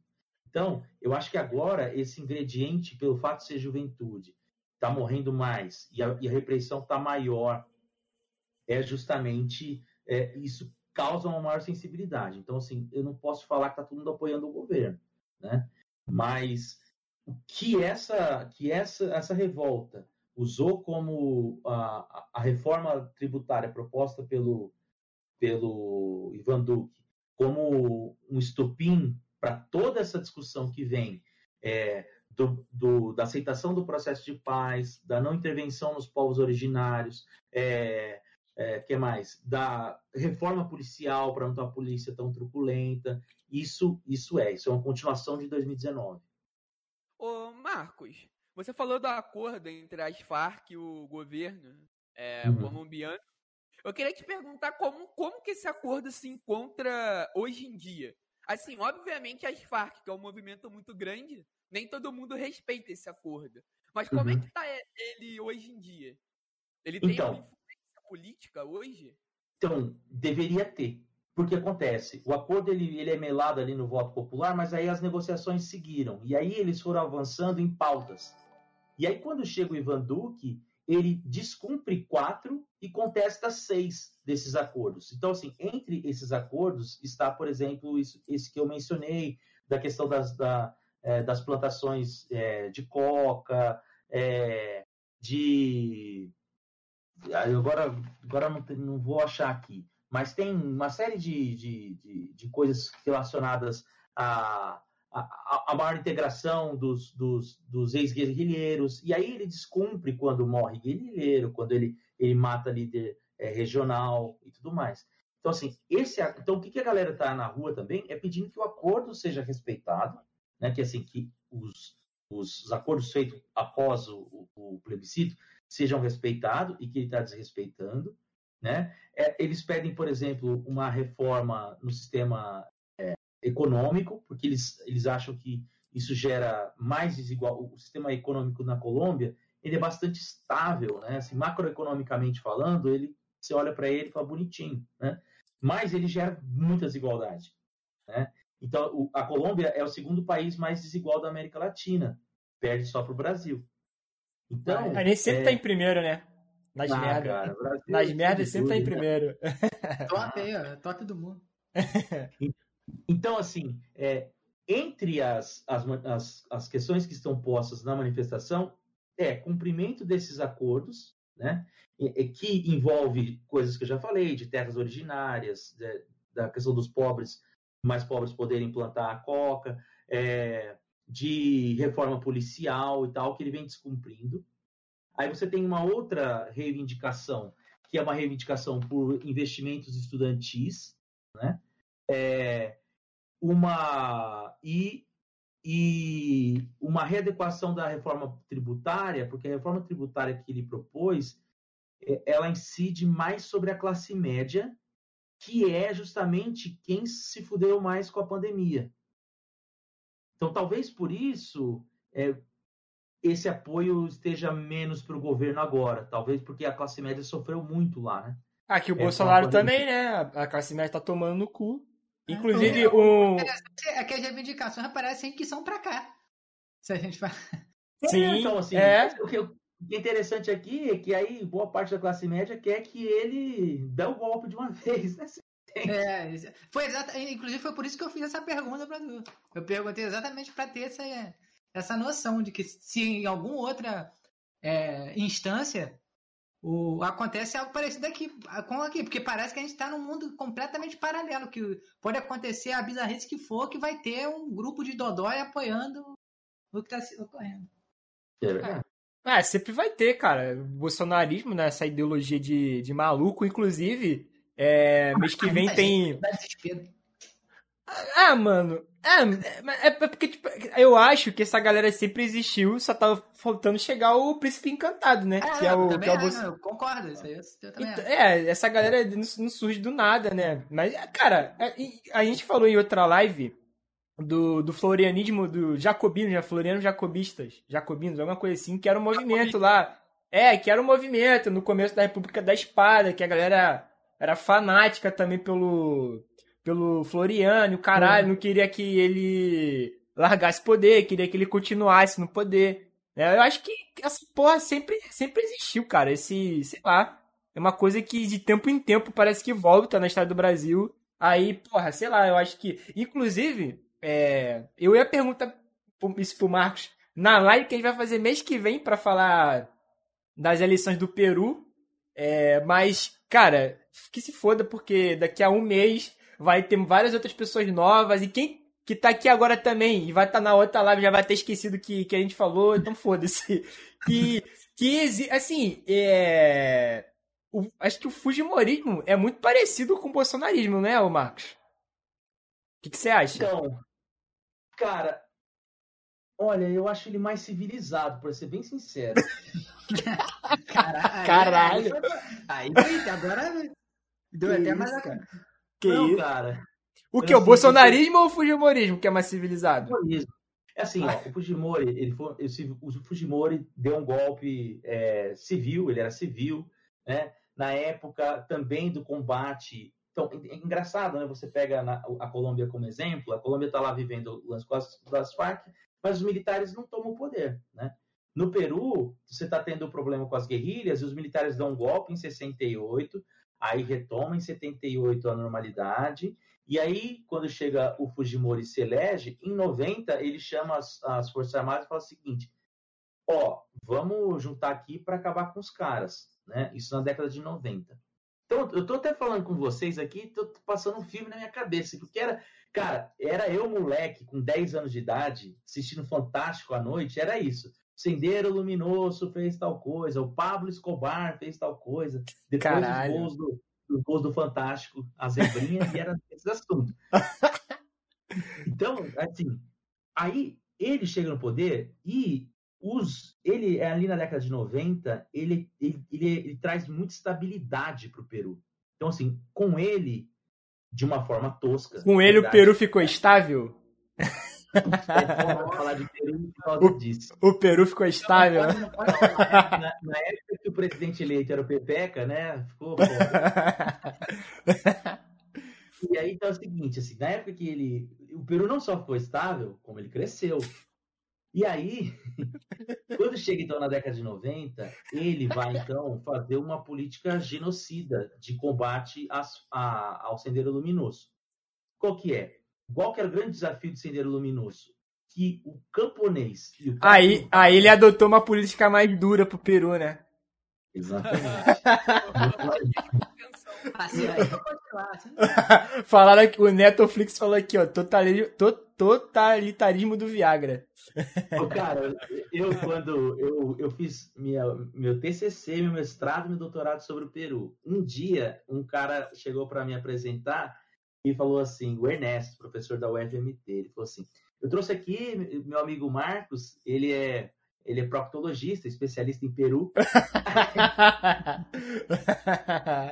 é, é mesmo, o João Não, falou, não eu dá pra acho ter uma que eu- conversa séria sobre o Peru, o- realmente, não tem o Marco como. deve ter sofrido muito com isso tá, durante a vida. Sofreu muito com o Peru. Ó, até hoje, até hoje, porque assim, eu fui quatro vezes para o Peru e aí é, meus amigos falavam direto assim: você não aguenta ficar sem, sem ir no Peru e tal. não tira o peru da boca. É, exatamente. Pode falar, falar com gosto. Você capaz de falar com gosto no Peru. E aí, então vamos lá. Então, na época do Fujimori, ele faz o seguinte: então, se qual que é a grande dificuldade do Sendero Luminoso? É quase como do Vietnã, Estados Unidos e Vietnã. Você não consegue, não consegue distinguir quem era o camponês e quem era o guerrilheiro. Parecem muito, são da mesma pessoa. Né? O que, ele fez? Mata todo mundo, basicamente. Caralho. É, e aí, e aí, ele, e aí os caras, o último ato lá do Fujimori, do, do, do Sendeiro Luminoso, foi eles, eles é, prenderam uma galera, fizeram de refém num, num, palácio, não lembro se foi no palácio, qual palácio foi, se foi do governo, não foi. E aí eles entram, o exército entra matando mundo e tal, Fujimori de capacetinho do exército, tirando foto em cima de corpos e tal. Caralho! Eles prendem, é foda, eles prendem o, o, o, o líder do, do, do Sendeiro Luminoso e no dia que ele vai para o julgamento, cara, é. Depois vocês procuram isso no, no YouTube. O julgamento do cara, ele chamava é, Camarada Lozano, se eu não me engano, uma coisa assim. É, mas tem, tem assim, no, no negócio de, de, de, Como chama? Meu Deus, no júri ali, ele tá, tem um, um, um pano cobrindo assim um quadrado. E aí chega a imprensa, tal, chegam os juízes, não sei o que, tal, tal, tal, tiram esse, levantam esse pano, é uma jaula. O cara tá Caralho! Tá para ser julgado. Que isso, cara? Caralho! Caralho! Procura aí, camarada Lozano, se não me engano, camarada. Agora eu esqueci o nome dele. Aí isso é ah, bizarro, ah, hein? Não, então, como se ele fosse um animal e ele começa a gritar e tal. Parece, é um show de horrores. E aí, quando o Fujimori perde, é, ele vai ser julgado. Né, depois de um tempo, né? Ele foge e tudo mais. E a filha dele, os filhos, é a Keiko e mais um, seguem com carreira política e tudo mais. E aí, ele é acusado de vários crimes contra a humanidade. E é condenado, ele tem que voltar para o Peru, ele é preso. Aí como todo político é preso, ele alega que está doente, aí ele fica é, em casa e tal. É, e aí, só que então, o que, que se associa que na memória popular, digamos assim, que na época dele o país cresceu, vou falar o país, tá? Para não. O, país, o país cresceu, a moeda chegou em determinados momentos da, dos anos 2000, eu lembro a primeira vez que eu fui lá foi em 2002. O, o, o, o real estava quase 5 e o sol estava 3,60. Eu chegava lá e falava assim, pô, eu sou brasileiro, o Brasil tá quebrado. Os caras me davam desconto, os peruanos.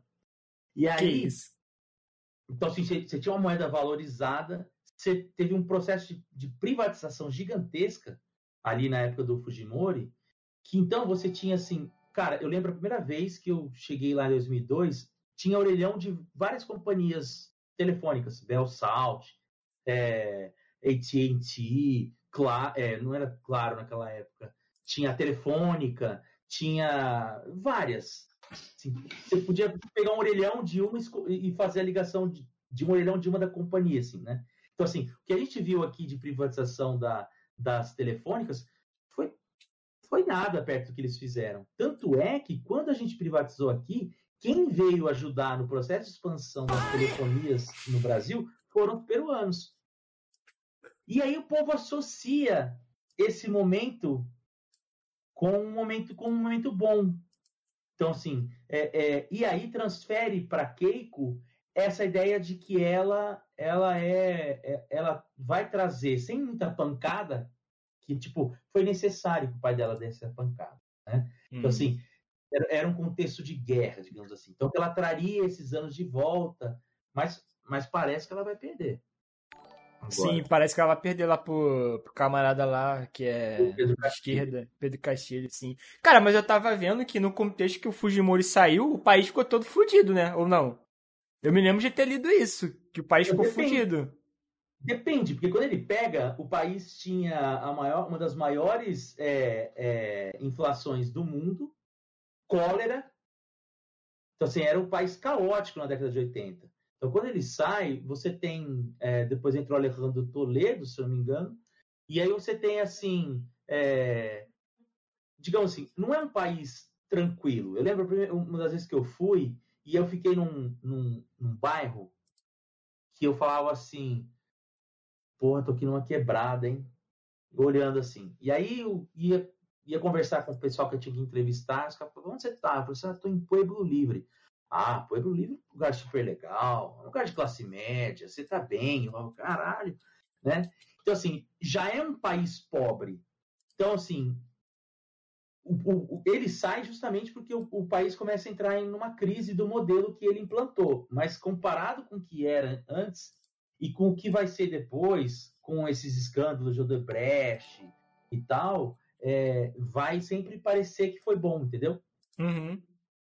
Entendi. É porque eu também vi que, que no, no jeito que ele, que ele largou o país, é, tinha escândalo pra caralho de corrupção, não tinha? Isso. É, não, se for pegar isso, é assim, era um, era um cara que, tipo, não tem corrupção, tipo, não, não tinha corrupção na ditadura militar, né?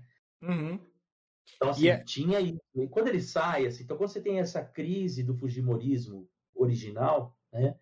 Você tem todo esse processo de deterioramento, deteriorar, oh meu Deus, vai se uhum. deteriorizar a imagem dele, então, assim, vão aparecer os escândalos de corrupção, é, a economia já não está tão bem como teve determinado momento. Então, assim, ele sai em baixa, né?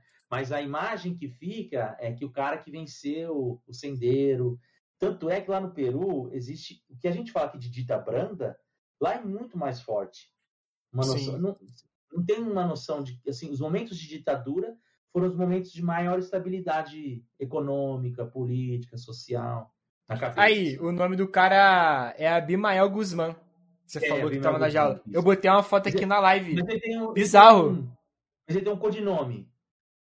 Ah, então. Depois é. Joga o, o codinome dele. Sim, aqui tá. Ó, botaram aqui no chat, aí eu, eu, achei uma foto e realmente ele não age. Nossa, que bizarro essa porra, cara. Ah, já é tipo de.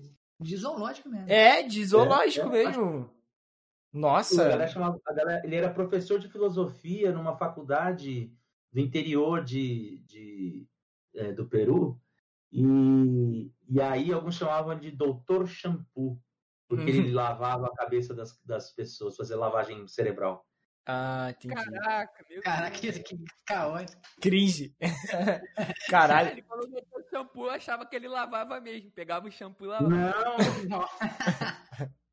Caralho. É, é Pô, camarada Gonzalo. A cabeça limpa, a cabeça suja não assiste na aula, não. Caralho, nossa, que bizarro tu falando que o Fujimorismo é mais. mais.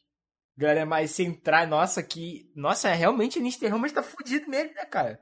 Como assim? Sabe por quê? Eu, eu nem duvido disso, né? Parece, é, vou... é um desespero, mas eu nem duvido. Eu vou explicar, porque assim, né, pode parecer escrotice da minha parte, e, e é um pouco, mas assim, ele é mais institucionalizado, entende? Hum. Do que o bolsonarismo. O bolsonarismo é sempre esse anti, sempre forçando a corda da, do regime democrático, é, não aceita resultado de eleição. A mulher já perdeu umas três vezes e ela sempre aceitou. Né? Ela faz oposição, não é uma oposição fácil, ela compra voto, a gente sabe. Mas assim, ela é quase um, um, um, um malufismo de arma, que vocês não são de São Paulo, né? Mas assim, faz um malufismo, malufismo. armado que tá ali, assim, você sabe que rouba, você sabe que, que, que gosta de é, é, a rota na rua, né? Gosta de polícia e tal, mas que é só se sofre opinião da, se sofre oposição da opinião pública, sabe dar um passo atrás, né? Botam, tiram um ministro para porque a, a galera tá falando mal.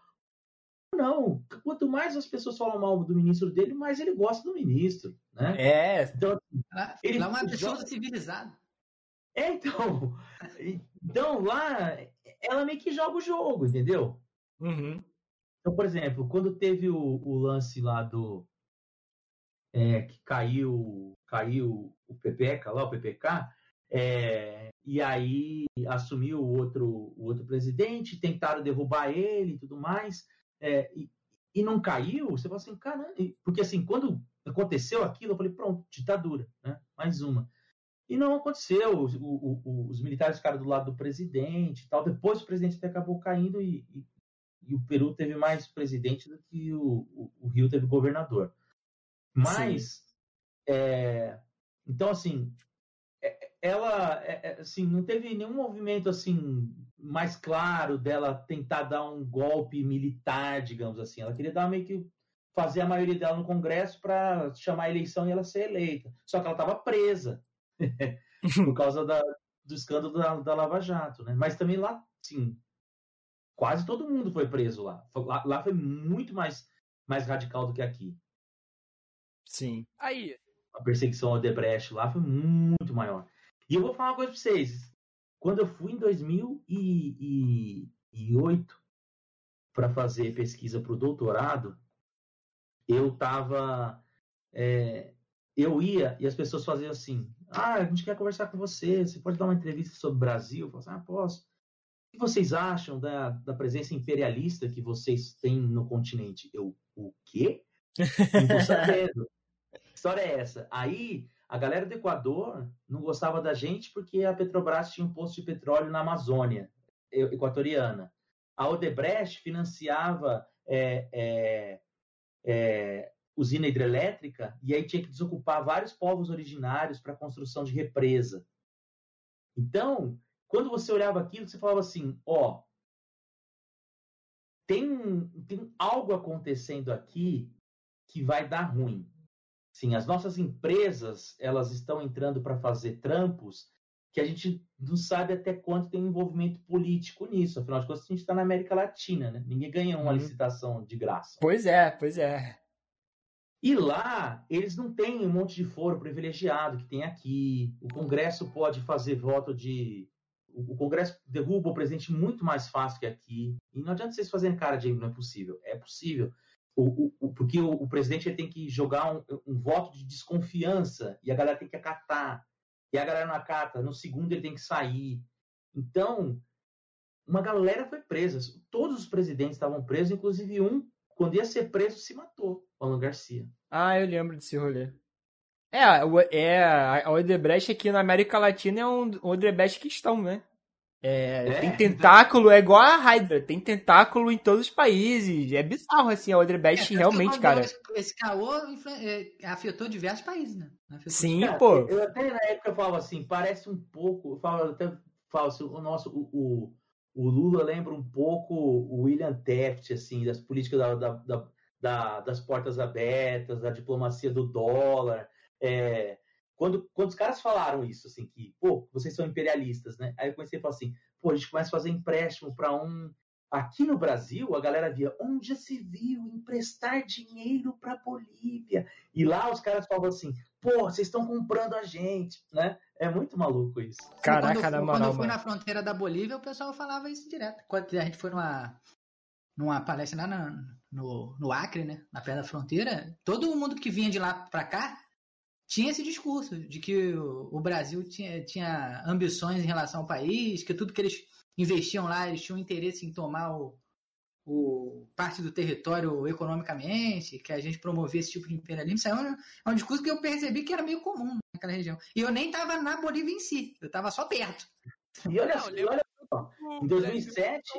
Da Bolívia, né? É, então. Hum. 2007, eu fui para lá também, outra vez, para fazer pesquisa de doutorado, e estava tendo Copa América. Eu crente que todo mundo ia torcer para o Brasil, os caras torcem para a Argentina.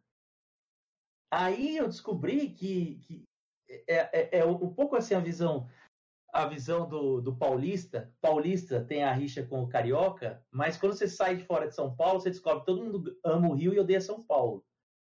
Aqui, Sim. mesma coisa. Quando você olha para a Argentina, o brasileiro acha que todo mundo odeia a Argentina. E não. Só o Chile, talvez. Né? Você vai em outros lugares, a galera, assim, se tiver Brasil e, e Argentina jogando, traz para Argentina. Caralho, mano. Eu me lembro que nessa época, eu me lembro que realmente nessa época, até quando eu tinha aula, até professor, assim, cara, alguns professores de história e geografia que eu tinha, endossavam muito esse discurso de que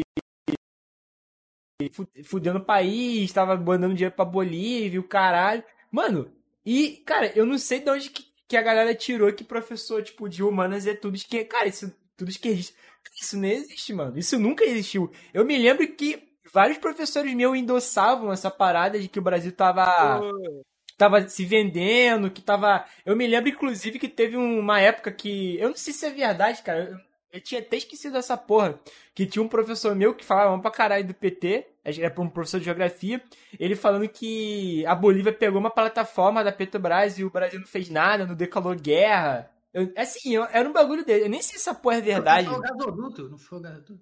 É o gasoduto. Foi o gasoduto. Cara, Mas... tinha uma professora de sociologia que ela falava que pro país crescer tem que privatizar tudo. Não, cara, era. Não, eu não sei. Eu não sei desde que a galera tirou que, que professor de humanos é tudo esquerdista. Isso não existe, não existe. Ah, não mas, existe. Eu, mas a gente sabe de onde vem essa história. É que a galera esquece que. Se, vamos lá. Se você andar nas faculdades federais, nas faculdades públicas, 80% dos alunos são progressistas, vamos chamar assim. Uhum. Né? Dependem de bandeiras progressistas e tal. Só que a galera acha, então, que só forma professor a universidade pública. E não, a maioria dos professores são formados em universidades privadas. Sim. Né?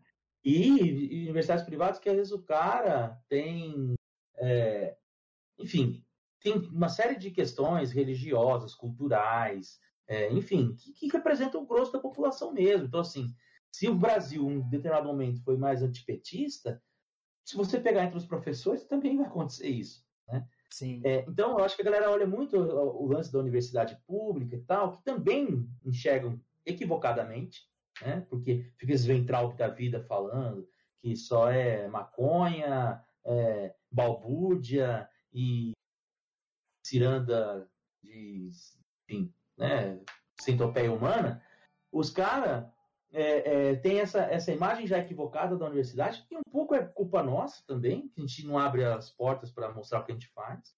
Está mudando, ainda bem. Mas assim, é mesmo, eu convido os pais que falam que o filho está sendo doutrinado a entrar numa escola pública e ficar cinco minutos dentro da sala dos professores, ele vai mudar a ideia dele. Quer dizer, vai mudar a ideia não, né? Ele vai abraçar os professores e falar, é isso aí. Mas, é, só, é só tu entrar num jogo online que tu vê que isso é mentira. Pois é. Cara. No, no servidor de jogo. Não, cara, o que tá acontecendo de pai fazendo achaque para professor, né? Ah. Cara, inclusive, eu me lembro que quando eu estudava no ensino fundamental, as professoras falavam que toda vez que chamavam, tipo, os pais do, dos alunos, só os meus que iam, assim. Os outros pais, foda-se. Cara, a galera realmente não faz ideia. A maioria, é, pelo menos na minha realidade foi assim. Não sei da, das outras pessoas. A minha realidade foi essa. Que os professores falavam que nenhum dos pais compareciam. Assim, só aparecia em reunião, né? Tipo, reunião que uhum. duas vezes no ano. E aí, e ainda assim, a galera. A maioria esmagadora não ia. É, tipo, iam 20, 40 alunos, a metade ia. É. E aí, cara, as pessoas realmente não fazem ideia do que acontece dentro da escola. Eu realmente, cara, com caralho. Assim, é muito bizarro, cara. Nunca, acho que eu nunca tive professor comunista. Eu acho que até dentro da universidade, sei lá, devo ter tido uns dois, mano. Dois, três. Sabe? A maioria não é. É engraçado, eu tenho, eu tenho um professor marxista, assim, por exemplo. Eu tive acho que um na faculdade. Eu, eu tive um assim, dois. Foucaultiano, aí você tem, às vezes, o cara, assim, de uma linha mais heterodoxa, então assim, tipo Thompson, mais assim, marxista, é, materialismo histórico, dialético tal, eu tive um. É, eu já, a maioria, principalmente quem é oriundo da década de 80, início de 90, eles partem mais com nada da subjetividade, né? Foucault, Deleuze, Guattari, essa é. linha de, de pensamento mais de discurso do que propriamente é, o materialismo histórico mesmo. Muito difícil encontrar. É, é mesmo. Quanto o negócio do Leandro falou das escolas, cara, por exemplo, eu já trabalhei em escola pública, né, no projeto, e já trabalhei no, na rede privada, né? Na maioria, a, maioria, a maioria do tempo que eu dei aula foi na rede privada. O, tem duas realidades. Tem a do pessoal, por exemplo, na escola pública o pai não tem como ir. A realidade é essa. Tá é. pai e mãe trabalhando, o camarada não tem como ir realmente e acaba desconhecendo por causa disso. Raros são os que têm condição de ir. E na uhum. privada, a escola virou uma creche. Ele larga o filho lá e vai é. fazer o que ele quer, curtir Sim. a vibe dele. Entendeu? Sim, então, é, a realidade que a gente tem é, basicamente são essa. Então, acaba não conhecendo. Essa noção de que é, é, função da escola. Vocês têm que vocês têm que cuidar do meu filho aí. Que é um pouco disso. Assim. Então, quando chega no ensino remoto, que o pai tem que sentar mais com o filho, pegar a caneta na mão e tal, ele acha um absurdo que ele tem que fazer isso. Que absurdo, é, eu tenho que educar meu filho. É, é, é, eu tenho que acompanhar o que, que meu filho tá aprendendo. É, eu tenho dois, eu tenho dois filhos, um de seis e um de oito. Os dois estão fazendo ensino remoto, não vão na escola desde de março do ano passado. E é isso, cara. A gente tem que sentar, fazer mais coisas e tal. Assim, claro, eu sei que cada realidade de um é diferente. Por exemplo, eu também sou professor, então posso ficar em casa o, o tempo todo. Né? Sei que para muito pai teve que voltar a trampar e tal, não tem com quem deixar o filho. E aí tem o lance da avó. Enfim, eu sei que é complexo o problema. Mas a escola era meio como isso, assim, já que eu vou trabalhar, fica ali. Então, tinha alguns estudos que mostravam o pai que pergunta para o filho assim: Filho, tem lição? Nem senta com o filho. O filho tinha 10% de nota melhor do que o dos restos, sabe? E aí, então é isso, assim, galera acho que se vira. Agora, e a Colômbia? Pois é, eu ia falar isso agora. A gente viajou aqui, mas realmente é incrível como os assuntos. A gente, cara, eu tava falando, eu sempre falo isso aqui, que toda vez a gente começa. A gente pode começar falando, sei lá, cara, igual ontem com, com o Otávio, a gente pode começar a falar de Japão. Em algum momento a gente vai falar, vai terminar falando de Bolsonaro. Cara, eu não sei como essa porra acontece, cara. É sério, eu não sei se é só comigo aqui que rola, assim, é em, em outros lugares, outras lives. Mas, cara, tu pode falar de qualquer coisa. Tu começa falando de astrofísica tu vai falar do Bolsonaro. Cara, é incrível, sério, não tem como. Ainda mais na física que o Bolsonaro parece o Bolsonaro parece o Carl Sagan, né? Aí é mesmo que vai é. falar. Mas sabe é que eu acho? Eu acho o seguinte, quando a gente, por exemplo, chamaram aqui, vamos falar sobre a Colômbia. Aí beleza. Aí existe por parte é, a, a Maria Lígia Prado tem um, um artigo antigo já que fala assim, o Brasil é e não é ao mesmo tempo América Latina. Ela pega uma reflexão do é, do Alain Rouquier, que fala assim: o Brasil, a América Latina é e não é ao mesmo tempo a Europa, né? E desenvolve a ideia e ela fala que é mais ou menos parecido com o Brasil. Acontece que o Brasil está de costas para a América Latina, olhando para a Europa, achando que faz parte da Europa. Meu né? ancestral. Quando é, quando a gente olha para a América Latina, primeira coisa, quando chega para a gente informações da América Latina, geralmente é que deu alguma merda né? Nunca chega assim, tipo, nossa, descobriram não sei o que lá no Chile e que agora tal coisa. Não, geralmente quando chega é alguma merda. Aí a gente vai para o noticiário para tentar entender qual que é a merda. E aí a gente começa a olhar para a merda e fala assim, pô, terça-feira no Rio. É, é isso aí, pô.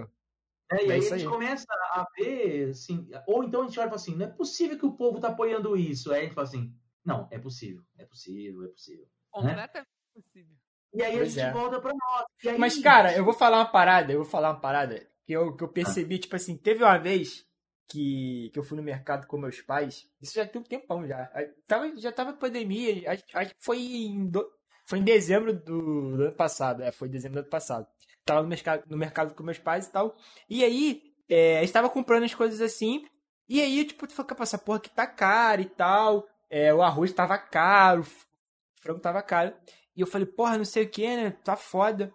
E aí, é, o meu pai falou assim, ah, mas. que, que ele. Eu não lembro, cara. Ele falou, aí ele falou assim: ah, tá caro porque tá vendendo muito. Porque as pessoas estão comprando muito, as pessoas estão com dinheiro, caralho. E aí eu olhei assim pra ele assim. E, fiquei, e eu, eu, fiquei, eu fiquei tipo assim. Eu fiquei tipo, caralho. Eu falei, pô, não, cara. É porque os caras estão exportando o, como o dólar tá, tá alto pra caralho, é muito melhor é. o cara vendendo no mercado externo do que vender aqui dentro. E aí, aí, não, e aí começou assim, né? Eu falando de bagulho. E, não, não sei o que. E eu, aí, cara, foi que, tipo. Eu já sabia disso, né, um pouco. Mas aí que a gente vai tomando dimensão. Que, tipo assim, é, o meu pai. Ó, meu pai não fica na internet. É, meu pai uhum. não. Meu pai só fica de vez em quando vê alguma coisa no jornal. É, e ainda assim, se ele ficasse, né? A maioria das pessoas ficam na internet, porra, é, no zap, assim, falando besteira, é, porra, em grupo de Facebook vendo bagulho de bazar de compra, né? E assim, o cara não, o cara não para pra ficar lendo essas paradas. O cara até vê, assim, uma matéria de jornal, foda-se, sabe? O cara só vê a, o título e fala, ah, isso aí deve ser mentira da mídia, nem abre o bagulho. E aí eu fiquei pensando, falei, cara, é, a gente fica com essa sensação De que, porra, como é que tem gente que apoia essa porra? Porque os caras nem sabem o que tá acontecendo. As pessoas não sabem o que tá acontecendo. Oi? Sabe nem o que tá apoiando. É, não sabe. É tipo, a, a minha namorada, às vezes, a Patrícia falando que ela, ela tá falando assim, ah, porra, esse, esse teu, porque a mãe dela votou no Bolsonaro. Ela falou assim, seu presidente filho da puta quer, quer privatizar a Petrobras, é, quer privatizar os Correios. E a mãe dela, ah, como assim? Eu não sabia que ele queria fazer isso. Tipo, como assim tu não sabe? Assim, cara, realmente a galera, tipo, a galera que votou no Bolsonaro, assim, tipo, a maioria, mano, a maioria esmagadora, tipo, eu posso falar aí 60, 70% votou nele porque, tipo assim, primeiro, é, o cara viu o cara, ah, vou acabar com a corrupção, não sei o que, não sei o que, não sei o que.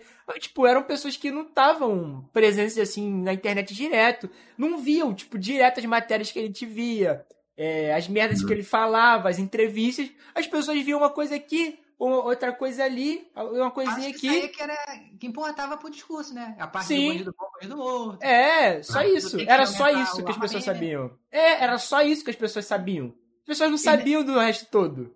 Nesse âmbito, assim, que nem você falou do negócio da, da Patrícia aí, que a mãe dela não tinha noção de que ele queria privatizar, não sei o quê. Cara, eu sempre dou o exemplo da minha mãe. A minha mãe votou no Bolsonaro e no Freixo. Amigo, Eu conheço Sim. olha só. Tarcísio do PSOL e no Bolsonaro, pô. Olha só. É, mas Cara, a maioria. também votou no Tarcísio. Ela também votou no Tarcísio. As Aí, pessoas não votam em ideologia, cara. No Brasil as pessoas não votam em ideologia. E aí a galera fica cismando que todo mundo que votou no Bolsonaro votou. Mano, a, a bolsonarista mesmo, que, porra, eu, eu, eu, sou, eu dou culpa ao Bolsonaro mesmo, e aí, você vai fazer o quê? Vocês querem. Mano, é a galera que continua apoiando ele, que, tipo, é 26, agora tá 26, 27%. Essas pessoas são bolsonaristas, que estão com ele até o fim. Agora o resto da galera, a maioria votou porque não queria o PT de novo, né? Antipetismo. Inclusive, mu- porra, me- quase- muita gente não votou em nenhum dos dois também, né? Foda-se, não quero nenhum dos dois. E é isso, né, cara? Só que muita gente acaba ignorando essa porra, né, cara? Porque, tipo assim, pra cabeça, pra, pra cabeça da galera, as pessoas que votaram no Bolsonaro sabiam tudo que ela sabe do que, que, tipo assim, as pessoas que acham, né, que todo mundo que votou no Bolsonaro é fascista, elas acham que essas pessoas que votaram sabem tudo que ela sabe. Sendo que É. não, mano, não sabe nada, não sabe porra nenhuma. Vê um bagulho ali, é outro aqui. É, tem muita prepotência também, né? Sim. Tem um olhar muito prepotente, tipo, como que alguém pode fazer isso e tal, não sabe o rolê da- do- das pessoas. Agora, se eu pudesse falar alguma coisa assim de desse momento, desse momento da gente que a Colômbia bate a nossa porta e a gente presta atenção, é justamente isso, da gente procurar.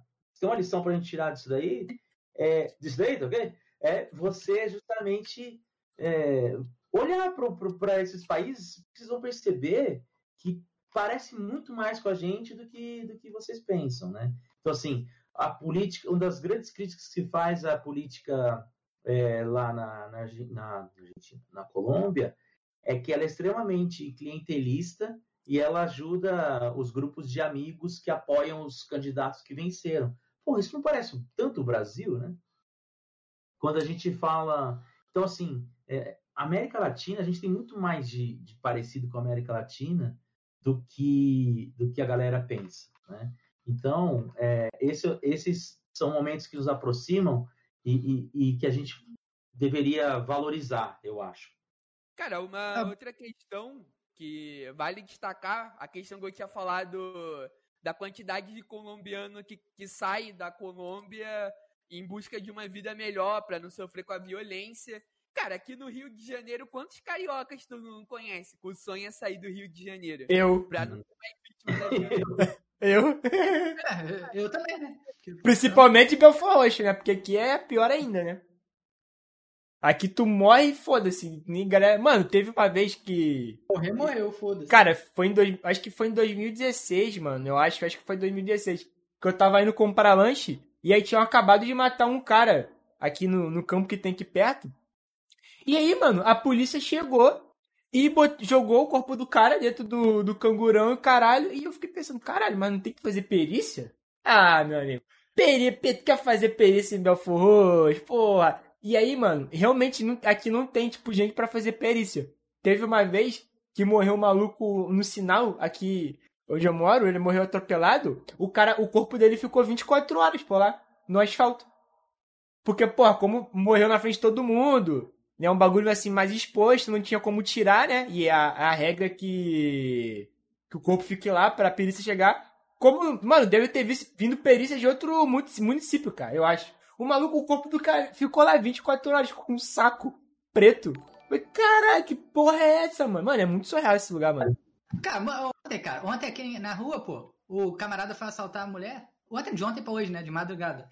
O cara tentou assaltar a mulher, a mulher pulou pra trás do sofá, igual, a, igual um soldado da guerra, pulou pra trás do sofá. Eu fui na janela, o cara correu pra um lado da rua, o maluco gritou: Ô ladrão aí, cuidado. O cara lá do outro lado gritou também, o ladrão correu de volta. Ele ficou indo na rua e voltando assim, ó, porque ele gritava de um lado, ele ia pro outro. O cara gritava de um lado, ele ia pro outro. Olha só. Muito cara. bom. Muito bom. E, arma na, e o cara com a arma na mão. Eu onde tu mora que o maluco infartou no meio do assalto? Oi? Não foi aí onde tu mora que o cara foi assaltar e sofreu um infarto? Foi, foi no ponto do ônibus do, que vai pro centro do Rio. Ele foi assaltar, aí ele deu uma. Ele teve um infarto e caiu na, no meio fio. Caralho. É. Aí, Mano, o cara tava claramente trincado, ele claramente deu um teco e foi assaltar. Aí todo tremendo, quando ele botou a arma no. Pra, pra, ele tava na fila, né, do ponto final. Ele foi, a, rendeu o pessoal, pegou um, dois celulares, sei lá. Quando ele foi voltar pro carro, né, que tava esperando ele pra fugir, ele só deu o quê? Deu aquele tremelique que já caiu tremendo no chão. Mano, eu lembro que nessa época era aquele meme do Sindrins, do maluco que caía no chão. Quando ele cai de infarto, aí aparece aquele maluco dançando e cantando a música do Sindrins, mano. Na moral. Cara, vou falar uma parada pra vocês. Teve uma vez que eu fui pro, eu fui pro Peru com a, com a minha esposa, 2008. E aí eu, eu tinha uns cinco dias de trampo em Lima e depois você tipo, vamos conhecer o país, né? E aí a gente se locomovia de busão. E era um busão assim, que embaixo era leito, tal, cama, DVD, ar-condicionado, e em cima ia a galera. E aí custava, tipo, sei lá, 100 soles. Não sei quanto que era 100 soles, mas era 100 soles. E um dia a gente tinha que ir de uma cidade para outra lá, que ia dar, sei lá, três, duas horas e meia de viagem. E aí o busão era 100 soles, e tinha um outro busão que era tipo 5 conto. Aí a gente olhou e falou assim: não é possível. Vamos nesse de cinco, né? Só três horas de viagem. Cara, a gente entrou, aí começou a entrar o peruano raiz. Cabra, é, porquinho da Índia, galinha, tal, não sei o quê. Tava tocando, tocando aquela musiquinha peruana que os caras tocam no trem aqui. Só faltou. Aí, cara. Flauta, flauta eles param numa. Eles param. O, busão parou num lugar e aí entra dois, duas polícias militares, assim, porque assim, que a gente fala da nossa polícia militar, lá os caras andam de metranca também, deu bobeira, eles estão. Aí os caras entraram para começar a conferir se estava todo mundo de cinto e se tinha. É, se o banco estava reclinando e tal, vendo se o, se o busão estava tava em ordem para viajar. Cara, deu dois minutos que os caras estavam ali e pegando documento e tal. Os caras lá do fundo começam. Oh, vamos logo, vamos logo, tal. Aí deu cinco minutos que os caras falaram assim: vai atrasar, eu tenho que chegar. Cara, não deu sete minutos que a gente tava lá, os caras botaram a polícia para correr. Falando assim: você tá achando que isso aqui é ônibus de gringo para você fazer verificação? Isso aqui é ônibus nosso, sai daqui. Então, eu falei assim: caraca, eu achei que era só no Brasil. Os caras botaram a polícia para correr, do tipo assim, cara, a gente sabe que tá zoado, a gente pagou cinco contos, a gente sabe que tá zoado. E os caras, você, você acha que isso aqui é ônibus de gringo? Eu olhava pra minha esposa e ficava baixando, assim, tipo, nunca mais. Os caras Caralho. botaram pra fora junto. Caralho, se isso acontece aqui no, no Rio de Janeiro, o policial mata todo mundo que tá dentro do ônibus, mano. É. Ele, ele, pega o fuzil. Não, esculacha em todo mundo. Não, esculacha não. Ele vai matar todo mundo que tá dentro do ônibus. Foda-se. Você vê essa relação, você vê essa relação com o Estado, né? Assim, tipo, os caras, foda-se. É, levar água encanada na minha casa você não leva, mas entrar para ver se tá o, o, banco funcionando, você, você, você, você vem, né? Nossa, foda, na moral, a, a visão que a gente tem, mano, da polícia e a polícia que a gente tem é muito diferente mesmo, cara. É uma, é uma outra realidade. É um. É outro mundo, muito totalmente diferente. Até as polícias mesmo, a, a, polícia de São Paulo, pelo que eu vejo, é mais tranquila que a que tem aqui no Rio. Aqui no Rio, mano. Caralho, os malucos são. Puta que. É, é foda. É, é bizarro, é bizarro. E olha aí, ele começou falando de, de Colômbia e terminou falando de. A gente falou coisa pra caralho. É muito bom quando o papo vai se expandindo e a gente vai falando de outras coisas. É maneiro ficar. Sei lá, eu gosto de fazer esse tipo de, de conversa assim. Porque, é. sei lá, eu acho que quando você fica muito preso, a parada parece até que é um seminário, sabe? É um é, seminário, mano. Sabe, cara, ficar preso num tema. É meio, é meio zoado é mesmo. Se ficar preso só naquela ali, tentava ficar na mesma linha direto, fica chato. Sim, hum. sim. E é isso aí. Duas horas de live, a câmera já tá descarregando aqui. É, queria agradecer o Marcos aí, por ter topado de falar desse assunto com a gente. E, porra, foi um papo muito maneiro. A gente explorou várias coisas. Eu descobri várias coisas também que, que eu não fazia ideia que existiam é, na Colômbia. E, cara, é bizarro, porque realmente a gente não sabe porra nenhuma da, da América Latina. Não sabe nada. É. E a gente mora aqui, foda-se, a gente, a gente sabe como que se chamava um rei é, no século XIII na França, mas não sabe de bagulho que aconteceu há 20, 30 anos atrás aqui, onde a gente mora, que inclusive é importantíssimo, né? A gente entender as relações na América Latina é muito importante para entender o próprio Brasil. Mas enfim, queria agradecer ao Marcos por ter topado o convite. E mês que vem o Marcos está aqui de novo para falar nas eleições do, do Peru.